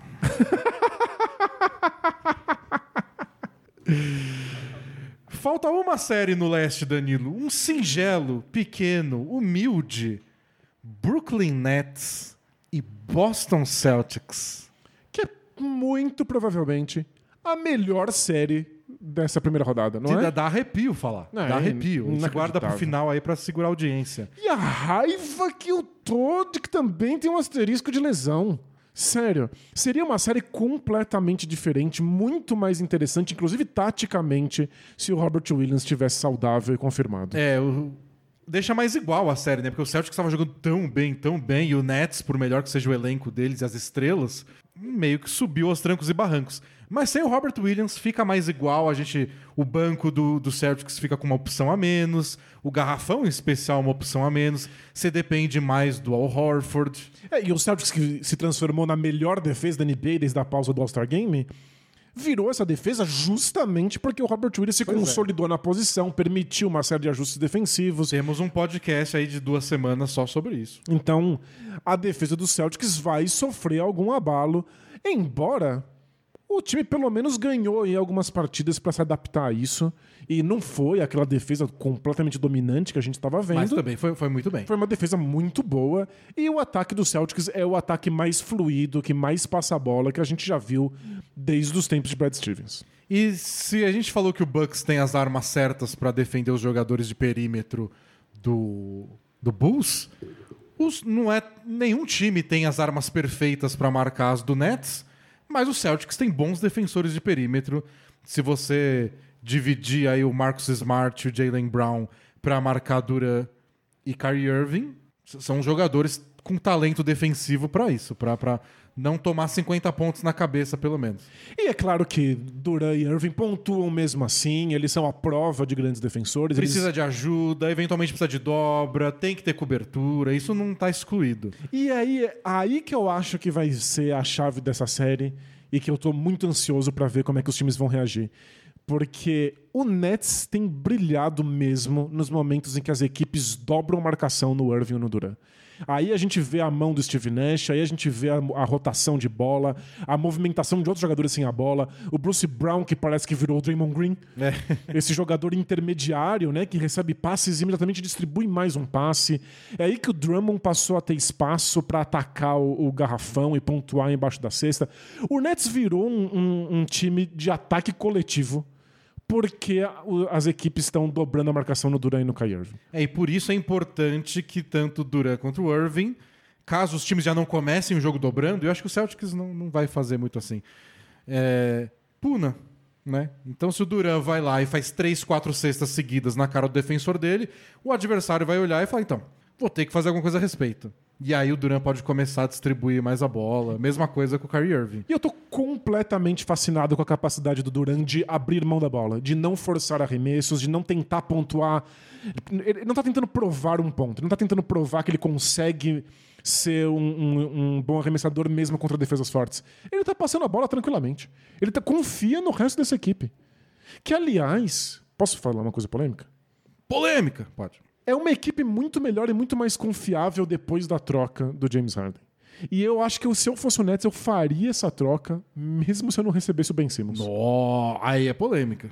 Aí já vão ser xingados no Twitter. Esse Harden que tá sendo incapaz de bater qualquer tipo de defensor e que joga exclusivamente no mano a mano, não ajuda tanto esse Nets, que já tem Irving e Duran, quanto ajuda o Seth Curry, por exemplo. Que ajuda a espaçar mais a quadra, que se movimenta sem a bola. Eu acho que o Nets é um time, um time melhor nessa configuração. É, tem, tem mais opções, mas não sei. Não sei se eu, se eu iria tão longe assim. Vendo os piores dias do Harden nesse ano, até concordo. Vendo os melhores, eles foram quase imbatíveis com os três juntos. Não né? é verdade. difícil. Eu, eu até entendo. Eu só, só tô questionando se o Nets realmente precisava de mais um jogador dominante de mano a mano. Parece que eles precisam mesmo é de outras armas que consigam arremessar do perímetro de pés parados, se movimentar sem que- a bola quando tem uma dobra. É que eu acho que no ano passado o que deu certo era o Kyrie Irving se movimentando sem a bola, que continua fazendo esse ano. E ele podia fazer isso com a tranquilidade de quem estava com a bola era o James Harden. A gente viu no play-in aí o- várias vezes o Irving se movimentando sem a bola e quem estava comandando o ataque era o Bruce Brown. Mas tudo bem. Fe- ah, Fez bem, mas vai chegar, tipo, o jogo 6, ou sei lá, o jogo 7 em Boston e o Bruce Brown com a bola na mão no quarto período. Começa a suar frio aqui. É, eu, eu entendo. Mas é, o Duran só tá passando tanto a bola nas dobras porque ele confia nesse time, porque tem mais peças. É um time agora mais profundo. Mas eu, eu tô curioso mesmo pra ver se o Celtics vai dobrar a marcação Então. tanto quanto o Cavs fez. E eu acho que esse é o ponto. Porque com o Jalen Brown e Marcus Smart, talvez o Celtics não precise dobrar nunca. É claro que você vai tomar arremessos na cara do, do, do Irving e do Duran, mas você tomaria de qualquer jeito, mesmo com dobras. E talvez valha a pena. Manter uma marcação individual exclusiva jogo inteiro, não deixar o resto dos, do- dos, dos jogadores de apoio do Nets participarem. E aí a gente vai ver como é que eles vão lidar com troca de marcação, porque o Celtics gosta muito de trocar a marcação a cada quarta-luz. E aí o Duran vai olhar e vai vem aqui, eu, eu, eu não quero ser marcado pelo Jalen Brown, porque tá difícil. E aí chama o, marca, o cara que tá sendo marcado pelo Tatum. Contra o Tatum vai ser muito melhor. É, o Tatum é grande o suficiente, um defensor sólido bastante É, pra o atrapalhar. Smart é um defensor fora de série, é mais baixo, mas é melhor até que esses dois no mano a mano. Aí você traz quem tá sendo marcado pelo Al Horford. É, o Al o Horford, Horford até eles que é um não trocam. defensor de mano a mano. Aí, o aí- Horford eles não trocam. E, não sei, acho que o Celtics, o Nets lida muito bem com essas dobras. Acho que o Celtics não vai dobrar tanto. E aí tem que ver o que, que o Irving e o Duran vão fazer a respeito. Isso. Vão achar um matchup que tá dando certo vão buscar ele, vão tentar lidar com talvez o drop que, o- que, que o Al Horford faz. É, Vamos ver as escalações, até os quintetos que o Doca usa mais com, com... para defender esses caras de perímetro. A gente vai ver mais Derek White. Hum, Não sei. É, mas é que o que eu imagino que vai decidir essa série é a quantidade de dobras que o Nets vai receber. Se o Celtics não precisar dobrar nunca, se eles conseguirem sobreviver à defesa de mano a mano, eu acho que o Celtics passa com É, facilidade. isso é verdade. E uma notícia, né? Falando de lesões, segundo o Shams Charania, do The Athletic, o Ben Simmons está mirando voltar Na primeira rodada. nessa série. A partir do jogo 4, o Ben Simmons já cogita jogar. E você imagina, passou praticamente um ano parado e volta num jogo 4 de playoff contra o Celtics. Não é responsabilidade do técnico colocar em quadra? Nossa. Não Então, entrosou, depende de como não tá treinou, não tem esquema tático, a gente A não treinar, ele sabe. tá treinando aí de- de- por bem ou por mal? Não, mas ele não, não- treinou com o quinteto titular. Nossa, Sabe? não sei. É Então, muito acho que esquisito. Se o Nets tá vencendo ou tá bem. É que no desespero você vai lá e põe, se tá perdendo. Não, claro. Você tá perdendo de muito, principalmente. É, mas, Mas, não sei. nossa, Pode parece dar um tempero novo nessa série. Que nem precisa de mais tempero, né? Não, já tem tempero suficiente. Ano passado, é- essa, a série do ano passado, eles enfrentaram na primeira rodada dos playoffs aí de 2021. O Nets passou o trator em cima e foi o momento, né? É o momento que todos jogaram juntos. Né? Se um dia no futuro a gente for relembrar de como foi o Nets com Duran, Harden e Irving, é a série contra o Celtics. Que foi quando os quatro jogaram e não tinha o que fazer. Foi desesperador. E aí no começo da série contra o Bucks já teve a lesão do Harden e depois a do Irving. É, O sonho durou pouco. Mas onde todo mundo jogou junto foi a série contra o Celtics. E agora é invertido. Agora quem classificou lá em cima é o Celtics. Quem classificou lá embaixo foi o Nets. E no fim da série teve aquela polêmica do Irving pisando no, no logo, lá no, no escudo do Celtics. Que ele deu um pisão que o pessoal falou, não foi um pisão normal. Foi um pisão de raiva, de vingança, foi- porque foi vaiado em todos os jogos. Foi intencional. É lei do ex, é torcida que vai o Irving mais do que tudo. É série repetida dos playoffs do ano passado. São dois, por bem ou por mal, favoritos. Sim, é qualquer um que saia dessa série é um grande favorito aí no leste. em- ao, lado do Bucks Ao e lado do, do Heat, né? Óbvio, mas. Nossa, é uma série assim pra. Esse não dá pra perder. Essa é uma série de primeira rodada que você não perde por nada. Não, vai ser sensacional. Os Celtics, obviamente, tem um favoritismo porque jogaram melhor a temporada inteira.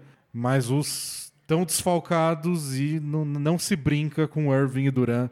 A gente viu o Irving não errar um arremesso aí sequer, quase, durante todo o jogo do play-in. É, acertou 10 arremessos consecutivos no primeiro tempo. São caras que podem mudar um jogo de uma hora pra outra. E o Celtics tem caras que podem fazer isso também, né? É. Não vamos esquecer, o Tatum é um absurdo. E a defesa do Nets não é tão forte contra a do Celtics. Vamos Mas- ver quem marca o Tatum.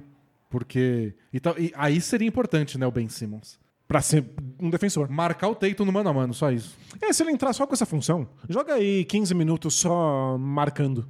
Parece mais plausível. É. Mas pra quem desconsidera o Nets nessa série só porque é o sétimo e teve uma temporada regular toda estrupiada, tem um motivo pra todo mundo ainda considerar o É. Nets um dos favoritos ao título. Tem- Sabe, tem, tem uma razão. Ninguém tá tirando isso da orelha, não é só histeria coletiva. Eu acho que um, um dos segredos do Celtics também pode ser algum grau de estabilidade. Porque o Nets, mesmo nesses jogos que eles ganharam importantes contra o Cavs, tanto no sexta passada quanto no do play-in, Eles foram momentos de baixa, né? abriu uma diferença, depois, sei lá, começa a se perder, viaja um pouco. Times com o Kyrie Irving, né? Viaja um pouco na maionese. é clássico, né? Se o Celtics for um time focado, Só não que viaja nunca pro Canadá. desliga... Pro Canadá não viaja. Verdade. É, é, é, pegou?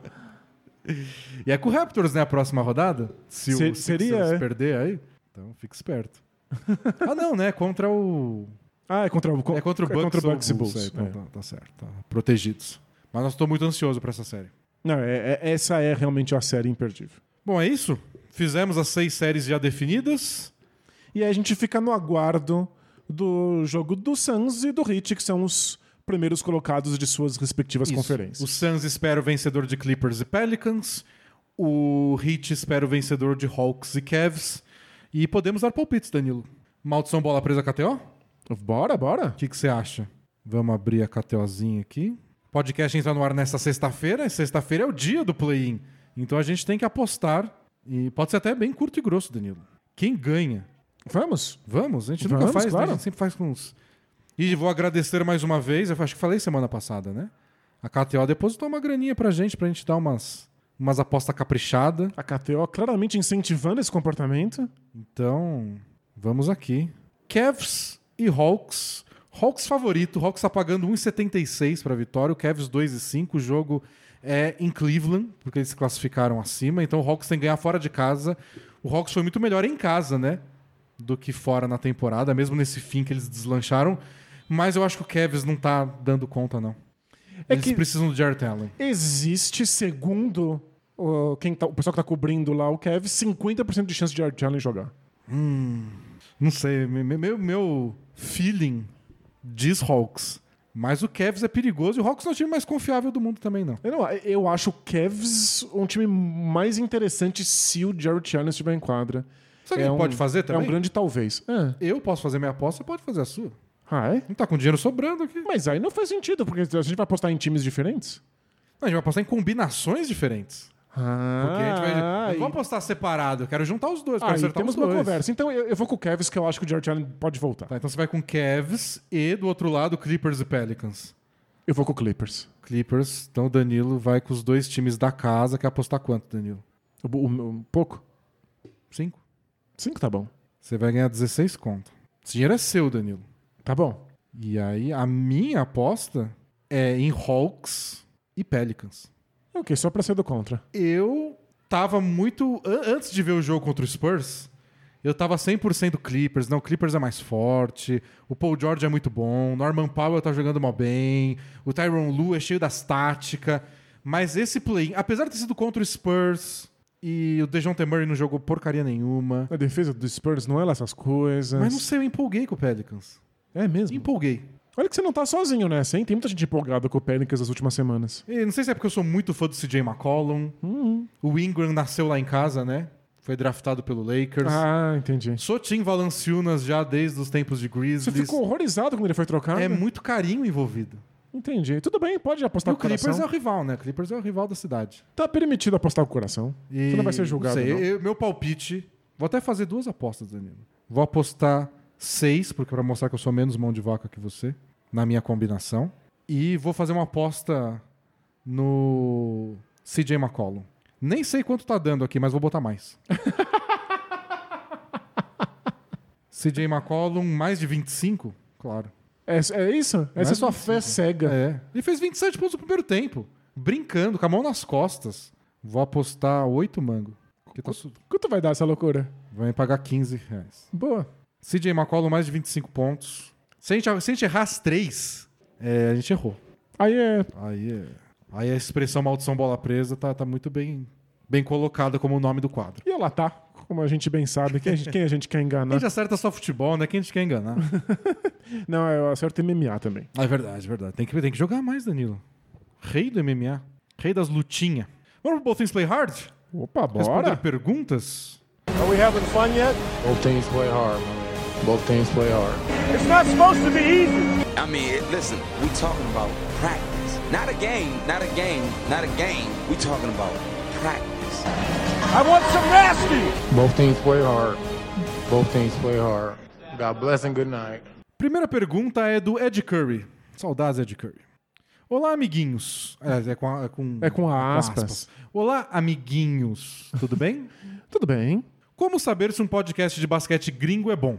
Tendo um ouvido pra inglês que é mais ou menos. Hum. Eu escuto alguns, mas todos foram porque eu ouvi alguém recomendar. Por exemplo, o Zach Lowe e o Thinking Basketball foram citados por vocês em algum podcast passado. Sim, recomendo.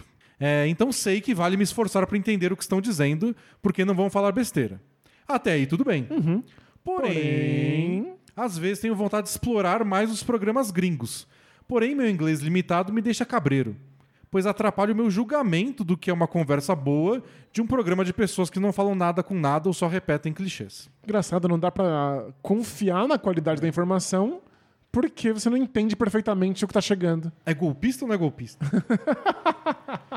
Acho que às vezes aqui no Brasil podemos acabar dando muita credibilidade para qualquer gringo que fala de basquete, apenas porque ele é americano. Né? É como acreditar que jogadores que comentam futebol na TV sabem de tudo apenas por terem jogado. Faz sentido. A gente imagina, se é um podcast e é do país da NBA, deve ser melhor que o nosso. O tanto de que, que o, que britânicos dominam a imprensa americana de futebol é impressionante.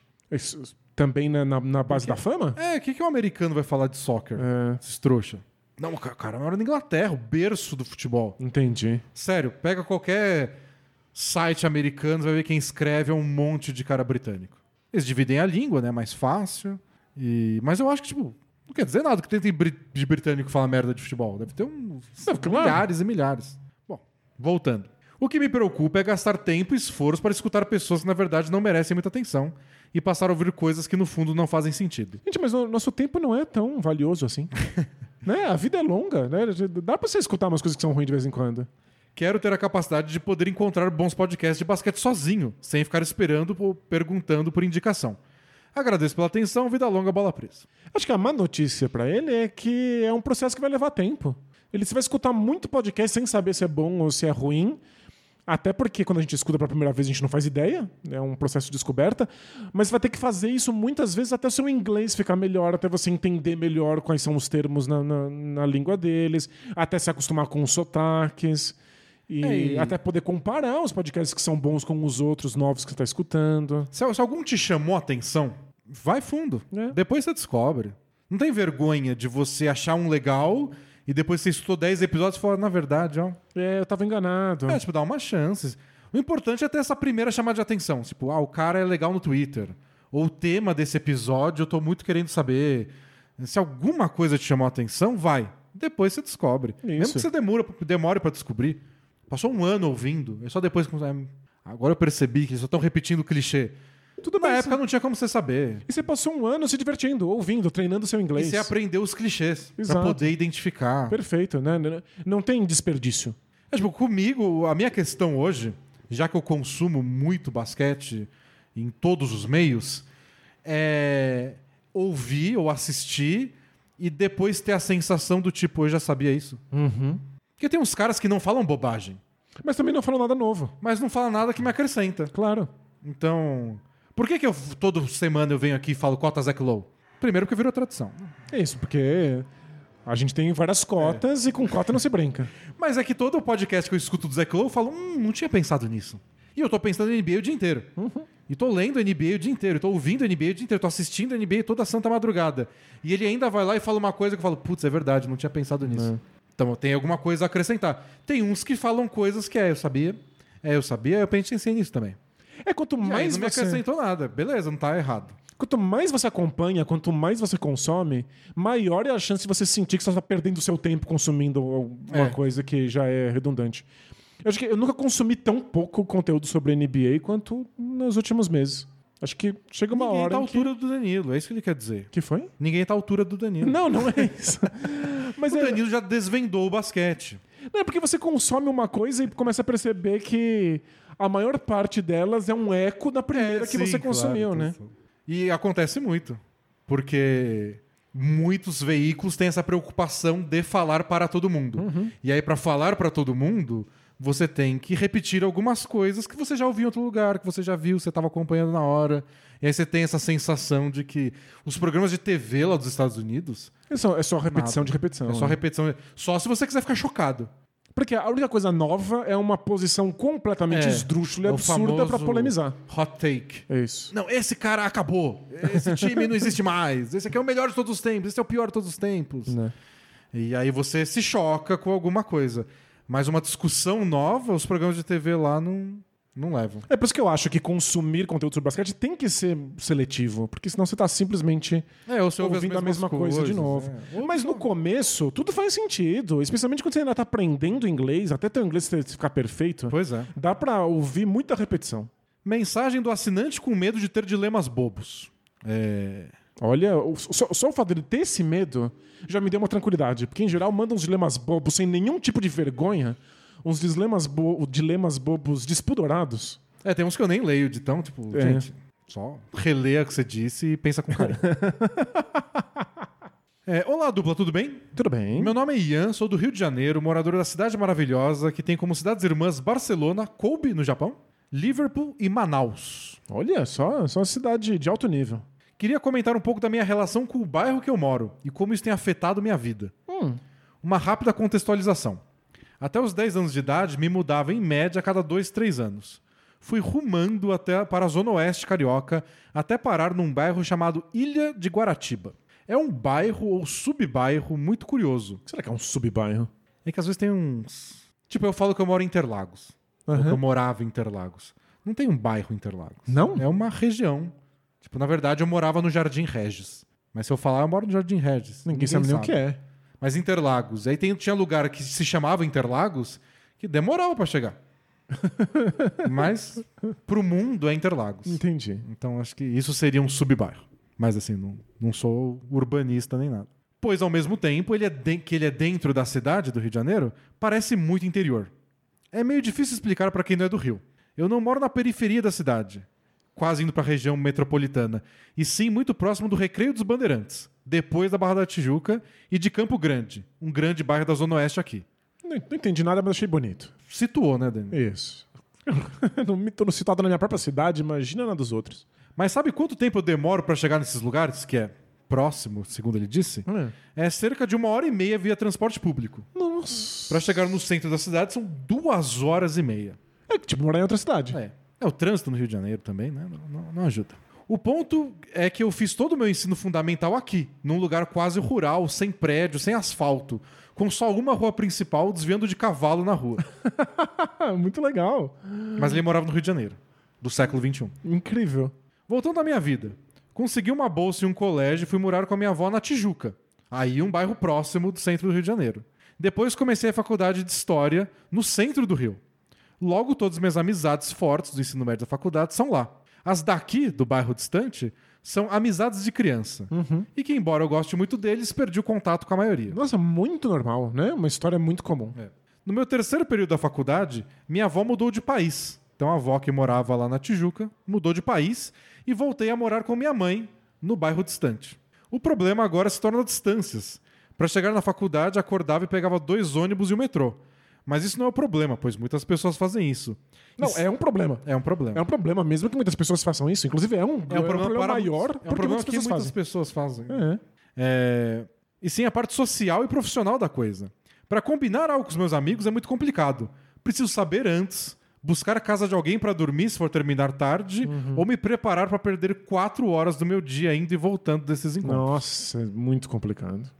Mas o medo profissional também começa a vir. Estou no último ano da faculdade e estou vendo que todas as escolas são muito longes para mim. As mais próximas, como eu ah, disse, ele vai ser professor de história. Ele vai, ele É. vai ter que dar aula, vai claro. ter que dar aula e vai ter que sair cinco horas de casa. E isso, porque tem que estar às sete da manhã numa sala de É. aula pra dar aula pra um aluno que nem acordou ainda, mas tá lá na carteira. E caso eu consiga uma vaga, quem garante que eu vou conseguir vaga na rede mais próxima de onde eu moro? Outro problema é ver meus melhores amigos saindo e não me chamando, pois às vezes é algo repentino e não teria como eu chegar a tempo de participar. Tipo, ah, nem vamos chamar ele, porque Coitado, vai ficar com quando ele vontade chegar a gente vai vai ter ido conseguir. embora. né? É. E é claro que os amigos não vão querer ficar esperando É. duas horas. Ao conversar com a minha mãe sobre esse tema, ela parece não entender muito bem. Mas a última vez que ela deve ter pego um transporte público foi em 2008. não que minha mãe não saiba, ela pegava uma hora e meia de ônibus e subia a Serra Grávida quando estava me esperando. Mas mesmo assim, mudar é, para cá, depois de mudar para cá, ela só anda de carro. Meu ponto é, como tentar fazer que ela entenda que onde eu moro é inviável fisicamente? E eu não tenho condições de buscar algo mais próximo. Ele está na faculdade ainda, não começou a trabalhar. Eu vejo que é algo comum aos meus amigos daqui, que é sair desse bairro, pois eles não veem perspectiva de morar aqui pela falta de oportunidade. Desculpa pela mensagem longa e pela descrição ge- geográfica do Rio de Janeiro e vida longa ao bola presa. Valeu? Então, não é exatamente um dilema bobo, porque é uma questão urbanística séria. É um dilema comum. Não é Exato. E é um dilema que várias cidades tentam resolver, porque se as oportunidades de trabalho estão mais próximas do centro, é cruel que muitas pessoas tenham que passar quatro horas diárias no transporte público para ter acesso a elas. E não é só oportunidade de emprego, é também toda a estrutura de Diversão, entretenimento. diversão, lazer, acesso à educação, Saúde. é, então cidades tentam resolver isso. Existem planos diretores que tentam adensar as áreas mais próximas desse tipo de estrutura para impedir que as cidades continuem crescendo na direção da, da periferia.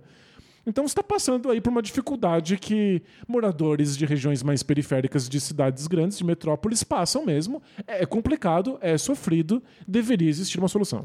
E o que a maioria das pessoas faz é o que eu acho que vai acabar sendo só a única opção. Que é engole o sapo, respira fundo e quando você conseguir alguma renda, você vai para onde essa renda permitir. Perfeito. E quando você não tem uma renda capaz de pagar um lugar seu, você se junta com várias outras pessoas na mesma situação, E vários outros república. alunos universitários, faz uma república e racha as contas e passa É. perrengue. Muito perrengue. É, você quando saiu da sua casa em São Bernardo, tipo, dá pra ir de São Bernardo pra sua faculdade em São Paulo todos os dias, mas você perdia do mesmo jeito inúmeras horas. É, E aí você se mudou, mas você se mudou pra um lugar ruim, apertado. Eu passava em geral quatro horas diárias no trânsito, e aí teve um dia que eu passei oito. Foi um dia de Choveu. chuva, enchente, catástrofe. Eu passei oito horas no trânsito e falei, é, acho que não vai rolar. Fui morar num meio quarto em que eu tinha acesso a meia janela. A outra metade da janela já tinha uma parede que cortava e já era um outro mini cubículo para uma outra pessoa. Morei numa pensão por anos. Horrível, uma situação super precária. Mas pelo menos eu estava mais próximo dos meus amigos, próximos da, da universidade, da biblioteca, das quadras de basquete. É, É, da, então- da- da estrutura que você precisa para ter um mínimo de qualidade de vida. Acho que você precisa, quando você conseguir uma renda mínima, buscar um lugar, como o Danilo falou, pode ser dividindo com alguém, não sei, Isso, é. cubículos. Mas é um problema comum, infelizmente. Mensagem do Isaac. Olá, D&D, tudo bem com asterisco? Asterisco? Sou morador da cidade de Ribeirão Preto, interior de São Paulo. Não me contive. E tive que buscar informações sobre o assunto mais quente do momento. As cidades irmãs. Opa! Descobri que minha cidade é irmã de San Leandro, nos Estados Unidos, Faenza e Teramo, na Itália, e Bucaramanga, na Colômbia. Umas cidades Gostei. Parabéns aí, para né? Ribeirão Preto. Curiosas. Mas aí que vem a bomba. Ribeirão Preto não é apenas cidade irmã de São Leandro nos Estados Unidos. Elas são irmãs gêmeas. Lei número 1364 de 16 de dezembro de 1963, artigo 1 Fica por esta lei a cidade de San Leandro, do estado da Califórnia, Estados Unidos da América do Norte, considerada irmã gêmea dessa cidade de Ribeirão Preto, estado de São Paulo, Brasil. Mas o que raios isso quer dizer? Como você decide ser irmão gêmeo de alguém? Enfim, tentem dormir com essa, vida longa, bola presa. Tá, você foi atrás? Você estudou o conceito de irmão gê- Não, quis trazer pra irmãos gêmeos em cidade? Eu pensei que é tipo menina da quinta série. E tipo, É. ah, a gente é melhor amiga, a gente é gêmea. É isso, você é tão amiga que você é gêmea. É só um grau de intensidade? Se- meninas adolescentes, é. Mas ou será que são cidades de mesmo tamanho, mesmo número de habitantes, mesma estrutura? Ah, não sei, a lei parece bem velha, né? De 63. Será que é isso? Eles tinham mesmo uma geografia parecida, uma demografia Porque é parecida. tão velha que é, é antes das garotas adolescentes ficarem empolgadas e se chamarem de gêmeos. É. É antes delas se chamarem mais do que, do que amigas friends. É antes da sigla BFF fazer sucesso. É que se eu pesquisar demais, eu tô roubando pauta do meu podcast de Cidades Irmãs que vai sair, né? tô só esperando aí os investidores. Não, sério. Mas incrível. vai ter um episódio aí um episódio sobre Gêmeas. cidades irmãs gêmeas. Ah, próxima mensagem. Mas será que é univitelina? Não. É, tem essa também, às vezes não precisa ser tão parecida. mensagem do Greg Golden. Saudades, Greg Golden. Fala D&D, beleza? Beleza. Em uma pesquisa recente sobre performance esportiva, me deparei com um artigo que falava sobre a idade em que os atletas de diferentes esportes atingem o auge no desempenho. Em esportes que exigem força e explosão, a idade média do auge varia entre 23 e 26 anos. Ok. Como é o caso das corridas de 100 metros e do futebol. Perfeito. É se bem É. que eu tava vendo isso. A última vez que um jogador eleito melhor do mundo tinha menos de 30 anos foi tipo 2014, 2015. É, para essas coisas estão mudando. E o um dos favoritos agora que é o Benzema, tá com com 30 e pouco, muitos anos. Bom, em modalidades que exigem mais resistência e tomada de decisão, encontrei esportes cuja média dos atletas passa dos 30 a 35 anos, como maratona ou tiro ao alvo. São categorias em que o aspecto, aspecto psicológico pesa bastante. Porém, Porém, com os avanços tecnológicos e médicos, a tendência global é que a média de idade aumente em todos eles. uau. Atualmente, os, os atletas mais velhos são mais velhos do que os anos 80 e 90. Com essas informações, me surgiu uma dúvida. Vocês, Ah, Denis e Danilo, ok. perceberam algum declínio no potencial físico de vocês de uns 10 anos pra cá? Especialmente nas peladas de basquete? Se sim, se sentem mal com isso? Pergunto porque tenho 26 anos e às vezes lamento o fato de que inevitavelmente perderemos nossa capacidade física com o envelhecimento. Os ganhos da experiência, como a vantagem psicológica na tomada de decisão, essenciais em alguns esportes, não me cativam tanto quanto as habilidades atléticas. O que pensam sobre esse tema? Como trabalhar essa questão? Um grande abraço e vida longa, bola presa. Valeu. É, eu acho que só faz sentido a gente se preocupar com queda de rendimento com a idade em esporte de alto desempenho. Ah, você não fica mal que você joga mal toda vez que você joga basquete? Eu fico Não, triste. é, claro, é- é- é claro que eu fico triste, mas eu fico triste não porque eu perdi o, perdi o meu físico de juventude, mas porque eu não treino mais, eu treinava muito mais quando era jovem. Tenho certeza que se eu me dedicar e treinar aos 40 anos, eu vou jogar melhor do que eu jogava quando eu tinha 18. A queda de. Mas não vai, né? Não, não vou porque não vou me dedicar. mas se eu, se eu quisesse. Porque é claro que existe uma queda natural do, do, do potencial físico. Mas eu não acho que a gente é bom o suficiente pra notar. Tipo, talvez o joelho doa mais, as costas doem mais, mas é provavelmente um reflexo de você ser sedentário, não da sua saúde estar degringolando. É, que, é que às vezes a gente é sedentário com 20 anos e o físico tá perfeito mesmo assim. Pode ser. Ah, mas assim, por, por qualquer um dos motivos que seja, mesmo por ser sedentário ou porque você só tá envelhecendo, a gente percebe, né? A gente é pior do que era. Quer dizer, a gente agora entende melhor o jogo, tem mais visão de não quadro, serve por exemplo. Não serve pra nada, porque a gente, A gente não treina. a gente não treina nada. Mas eu acho, eu, eu acho mais chato jogar basquete hoje do que eu achava antes.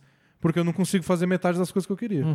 E a, a verdade é isso, não tem só a ver com envelhecimento. Isso. Mas essa parte de perder a capacidade me, me frustra, assim. Eu ir lá, tentar fazer uma bandeja e, tipo, não consigo passar por ninguém, pulo e não saio do chão. Mas é que você não vê, às vezes, uns velhinhos correndo na rua com um físico e uma explosão que a gente nunca teve nem nos nossos Mas anos exige áureos? um nível de dedicação que, como eu disse, eu nunca vou ter. Não, é que eu... Disciplina ainda, mas, pelo amor de Deus. nunca vou ser assim. É, mas a cara... Tipo, antes, antes eu queria jogar basquete, fazer umas jogadas e pular, e o diacho eu falava, vou jogar basquete? E pronto. Agora não, deixa eu fazer um programa de reeducação alimentar e organizar minha rotina pra fazer exercício três vezes por semana pra daqui um ano eu conseguir fazer metade do que eu fazia. Então, mas é que, é que eu, eu realmente acho que a gente não percebia o quanto a gente treinava e se dedicava. A gente não fazia mais nada. A gente não fazia mais nada. Eu era muito melhor em videogame quando eu tinha sete anos. A Eu gente jogava oito horas por dia. passava o dia inteiro jogando videogame. Não é que eu fiquei mais burro, não é que os meus dedos ficaram mais lentos. Talvez um pouco. Mas os meus dedos só são perceptivelmente mais lentos num cenário profissional. O, o auge de um jogador de League of Legends é tipo 21 anos. Porque depois disso ele começa a ter menos clique por segundo. Mas não dá pra perceber É, isso num é jogo profissional. casual. Eu só sou pior jogando videogame porque eu jogo menos. Mas então, tá explicado o porquê. Aham. Mas mesmo assim não é frustrante? É frustrante. Né? Esse ponto que eu acho difícil de Ok, lidar. é frustrante, claro. Tipo, eu sei porque eu sou pior no videogame, mas ligar o videogame e ser ruim é frustrante. Então, talvez isso que ele... E pra ele, no que mandou a pergunta, pro Greg Oden, parece ser pior, porque pra ele parece que não adianta ser o velhinho que sabe arremessar. Sabe toda pelada que você vai no parque, tem o velhinho que... Mata todos os jogos no arremesso. É, não faz, não consegue dar um, um passo pra frente. Mas fica lá parado e mata todas as bolas e fica, "Ah, que cara chato, eu não posso empurrar ele porque ele é um senhor de idade. Pra ele não parece tão interessante, porque ele gosta da parte atlética, ele gosta de infiltrar, dar um giro, dar um 360 e ser o Jamoran do parque.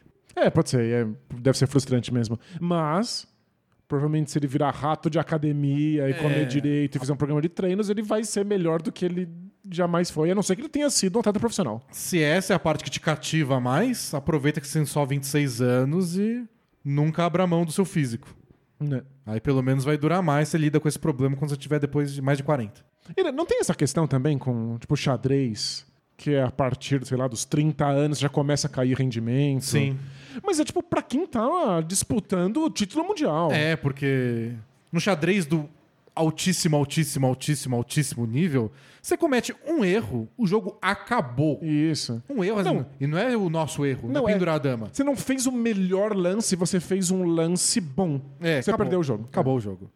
E aí o jogo dura lá 5 horas e você não pode perder a concentração por 5 horas. Chega uma hora que seu corpo, se você tá mais velho, dá uma engasgada. É pra gente que não tá no nível profissional, É, tanto faz. Esse tipo de coisa não é perceptível.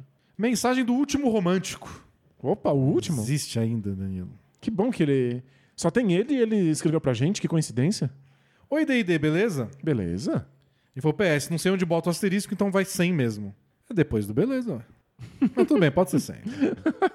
Acho que já pode. Primeiramente, tenho que confessar que antes eu não gostava do Both Play Hard. Bu, Achava fora. sem graça e dava pausa e sempre começava o papo, de, sempre que o, basquete, o papo de basquete terminava. Há exatos sete meses, porém, entrei em um relacionamento sério. E com isso deixei meu preconceito de lado e comecei a escutar as tão, tão proveitosas dicas de relacionamento da dupla de apresentadores. Ou seja, foi só. Só no interesse. Só no interesse, só interesseiro. Bom, aqui vai minha questão amorosa. Como eu disse há um tempo atrás, conheci o amor da minha vida. O último romântico tá É. pegando fogo. Caprichou. E para passarmos mais tempo juntos, passei a dormir no apartamento dela quase todas as noites. Pois somos dois jovens ferrados e temos que dividir o nosso tempo entre os últimos períodos de faculdade e o estágio. Ela é a garota dos meus sonhos. Carinhosa. Extremamente fofa. Linda. Porém. Porém. Desde então eu sou obrigado a assistir séries, filmes e reality shows de qualidade duvidosa. como Friends, How I Met Your Mother, De Férias com Waze, BBB, etc. Aham. Aí vocês que se xinguem aí, vocês que gostam dessas séries. A gente só Isso. tá lendo a pergunta. Reparem que em nenhum momento eu citei a NBA. É isso mesmo. Durante esses sete meses de namoro, o único jogo que eu consegui fazer ela assistir foi o do recorde de bolas de três do Curry no Madison Square Garden. Legal. E mesmo assim ela dormiu antes do fim do primeiro quarto, reclamando de como esportes são chatos. O maior problema vem agora. Como já sabemos, os playoffs estão chegando. E com ele meu desespero também. Estamos na melhor fase do relacionamento, onde tudo é perfeito, e eu não queria que nossa primeira briga fosse por causa de basquete. Nossa, mas eh, nem conversou a respeito, já tá pensando que vai brigar? É. Como explicar pra minha amada que o basquete não é tão ruim assim? Queria muito assistir esses playoffs agarradinho com ela, mas se eu não conseguir convencê-la, seria obrigado a assistir um filme romântico e ruim da Netflix, enquanto Yannis, Luca e companhia jogam basquete. Só tem essa opção? Mandem um abraço pra Bianca. Quem sabe assim ela não amoleça o coração e deixe com que o pobre homem apaixonado assista seu joguinho da bola laranja ao lado do seu grande amor. Abraço e um abraço pra Bianca. Abraço, Bianca. É... Acho que tá extremo, né? E é romântico. Românticos são extremos. Românticos, né? é. Tão, são um pouquinho exagerados. É, eu acho que a, a conversa que você deveria ter com a Bianca é sobre como a NBA é importante pra você. Tentar introduzir lá algumas histórias. A gente sempre fala aqui da importância das narrativas pros jogos. De "Ah, esse é o time favorito, esse é o time que tá atrás. Olha essa personalidade, esse cara tem esse histórico, eles vão se enfrentar. Apresenta um jogo assim com esse tipo de historinha e faz ela entender que lugar tem na sua vida o basquete. É, pra mim, a grande questão é nem você convencer ela a gostar de basquete. Isso é só a- mo- mostrar a importância que tem pra você. Isso, mostra o quanto você gosta. Claro. É isso que ela tem que saber, sendo sua namorada. Porque se ela, só porque ela não gosta, quer te privar de assistir qualquer jogo, porque vocês dormem todo dia junto, não vai assistir nenhum, nunca, só porque eu não gosto, aí não sei se o quanto ela é tão garota dos sonhos, perfeita, linda assim. Porque você também não gosta aí de assistir várias dessas séries, tá assistindo porque o que importa é a companhia dela. Então o oposto também deveria estar valendo. É que eu não sei nem se ele teve essa conversa. Mas Você falou pra ela que você não gosta dessas séries? Que você tá assistindo só pra ficar junto com ela? Você falou pra ela que você preferiria estar assistindo basquete porque os playoffs estão chegando? E na pior das hipóteses, se ela realmente não quiser assistir isso, você não precisa assistir um filme romântico. Você pode assistir NBA enquanto ela assiste outra coisa. Pois é, você pode vir pra sua casa E não dormir junto um dia. Ou assistindo do lado dela. Ela assiste É, uma coisa e você assiste outra com celular. fone de ouvido, é? Então, acho que você tá levando muito ao extremo. Isso não é tão importante assim, sabe? Mas, se você tá fazendo o sacrifício de assistir coisas que você não gostaria pela companhia, seria de bom grado que ela fizesse mes- o mesmo. Não sempre, mas às vezes. Pois é. Temos tempo para mais perguntas? Ah, tem, vai. Manda Eu que mando aqui. Mensagem do Mário Pravato Júnior. Fala, D&D. Falo de Oeiras, Portugal. É que não, foi fala e não teve nada depois, então eu não perdi, minha- perdi minha deixa de entrar, então falo. Fala, D&D. Falo? Eu falo de Oeiras, Portugal. Não é assim que eu falo. Cidade irmã de Oeiras, do Piauí, aí no Brasil. Ah, eles têm um motivo. Ah, tem um motivo. Tem um motivo, eles têm algo em comum. Ah, não acredito. Você chama Danilo, eu também chamo Ah, Danilo. então a gente é irmão agora. A gente é brother. Será que vai ter cidades brother? Porque brother é diferente, né? É, é, irmão é diferente de brother. Irmão é diferente de brother. Mais do que amigas. Friends. É, exatamente. Mas Esse aqui é meu brother. Ninguém faz isso aqui é meu irmão. Senão vão pensar que é tipo de sangue. Isso, é. Aqui é meu brother. Brother, truta. É, estamos atrapalhando muito a vida do nosso amigo de Portugal. Tem aquela famosa discussão, né? Tipo, e aí, brother? Me chama de brother, irmão. Ô, irmão. É, Bom, estou aqui há oito meses, porém, hoje não mando uma pergunta, apenas um relato. Hum. Sonhei no último final de semana que o Bola Presa havia mudado de nome É. para, Para. abre aspas, NBA Bola Nossa. Fecha aspas. Achei bizarro, mas a lembrança ficou viva na cabeça mesmo depois de acordar.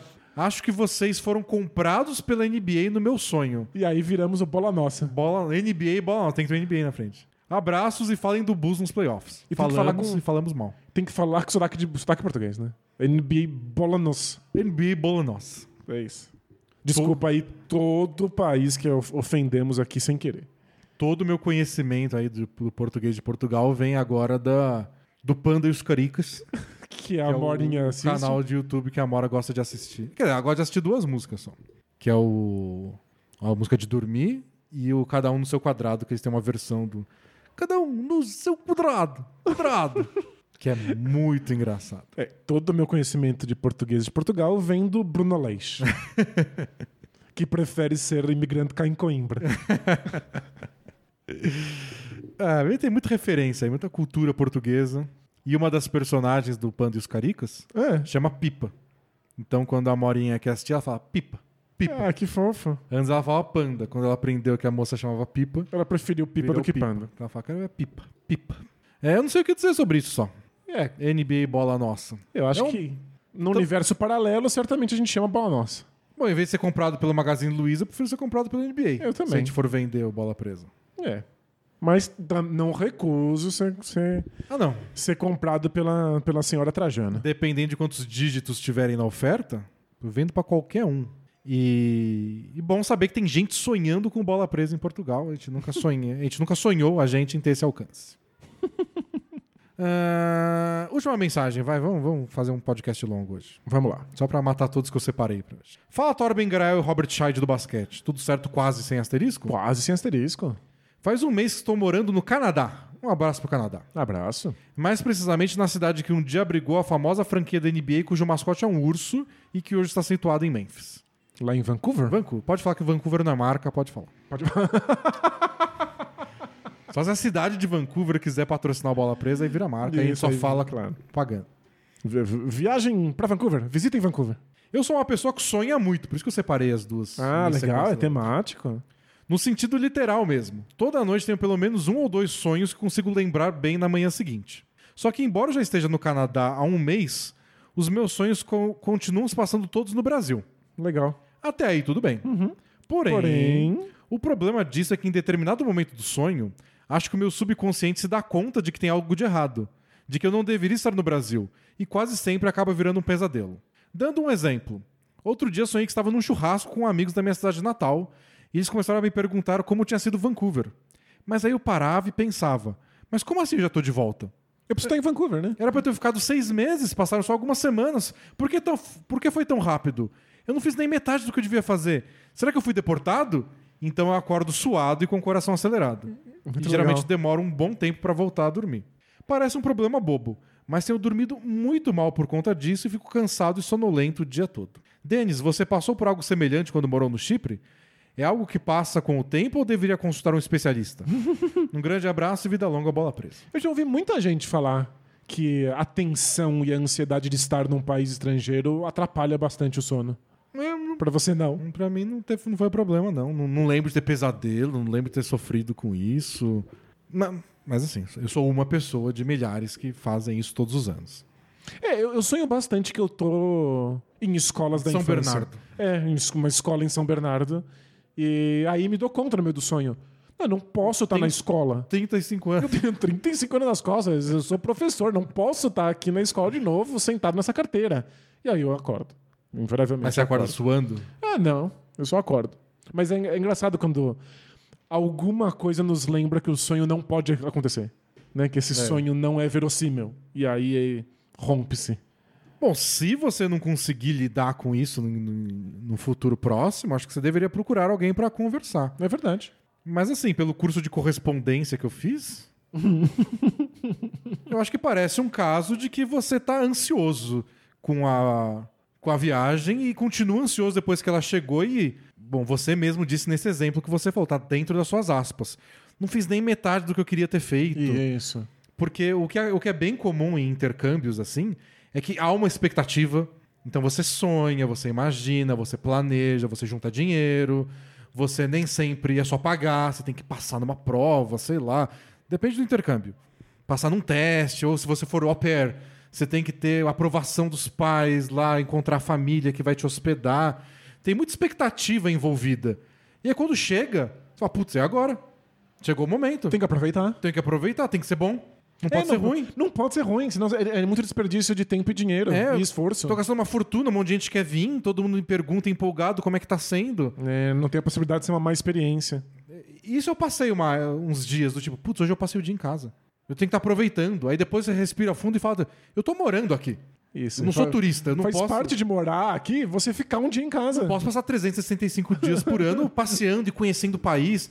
Eu nem sou assim, eu nem aguento. Né? Eu passo 20 minutos fora de casa, eu quero voltar. né? eu tenho que respeitar isso também, do- de, de como eu sou. E aí eu comecei a lidar melhor com isso. E, sei lá, às vezes tem lugares do chip que eu não conheci. E aí ele tem do, tamanho de um ovo e eu passei um ano lá e eu não conheci. Eu pensei, putz, eu sou idiota, né? Mas tudo bem, eu tinha faculdade pra fazer, tava fazendo outras coisas. Claro. Você tem que aceitar Você também. não congelou no iceberg, você estava existindo. É.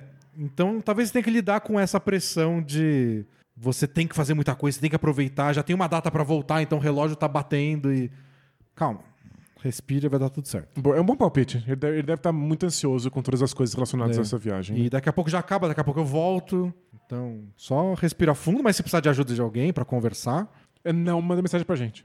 mas, tipo, certamente a gente curou ele com essa resposta, mas caso precise demais, procure ajuda profissional. Isso. É isso. Encerramos por hoje. É isso, a gente volta no próximo podcast já com todas as séries resolvidas e já iniciadas. É, já. Então vai, vai ter crítica aí das séries, análises, além da análise diária aí no resumo da rodada. Sábado tem os jogos do play-in, domingo tem os jogos de sábado, segunda tem os jogos de domingo, terça tem os jogos de segunda. É, e vocês entenderam e assim sucessivamente. Então, se você ainda não segue a gente no YouTube, vai lá, siga o canal, aperta o sininho, faça toda essa etiqueta para ser informado de quando os resumos da rodada entram no ar, sempre ali na hora do almoço. Boa. Então, até mais, pessoal. Bons playoffs. E tchau! Tchau, tchau!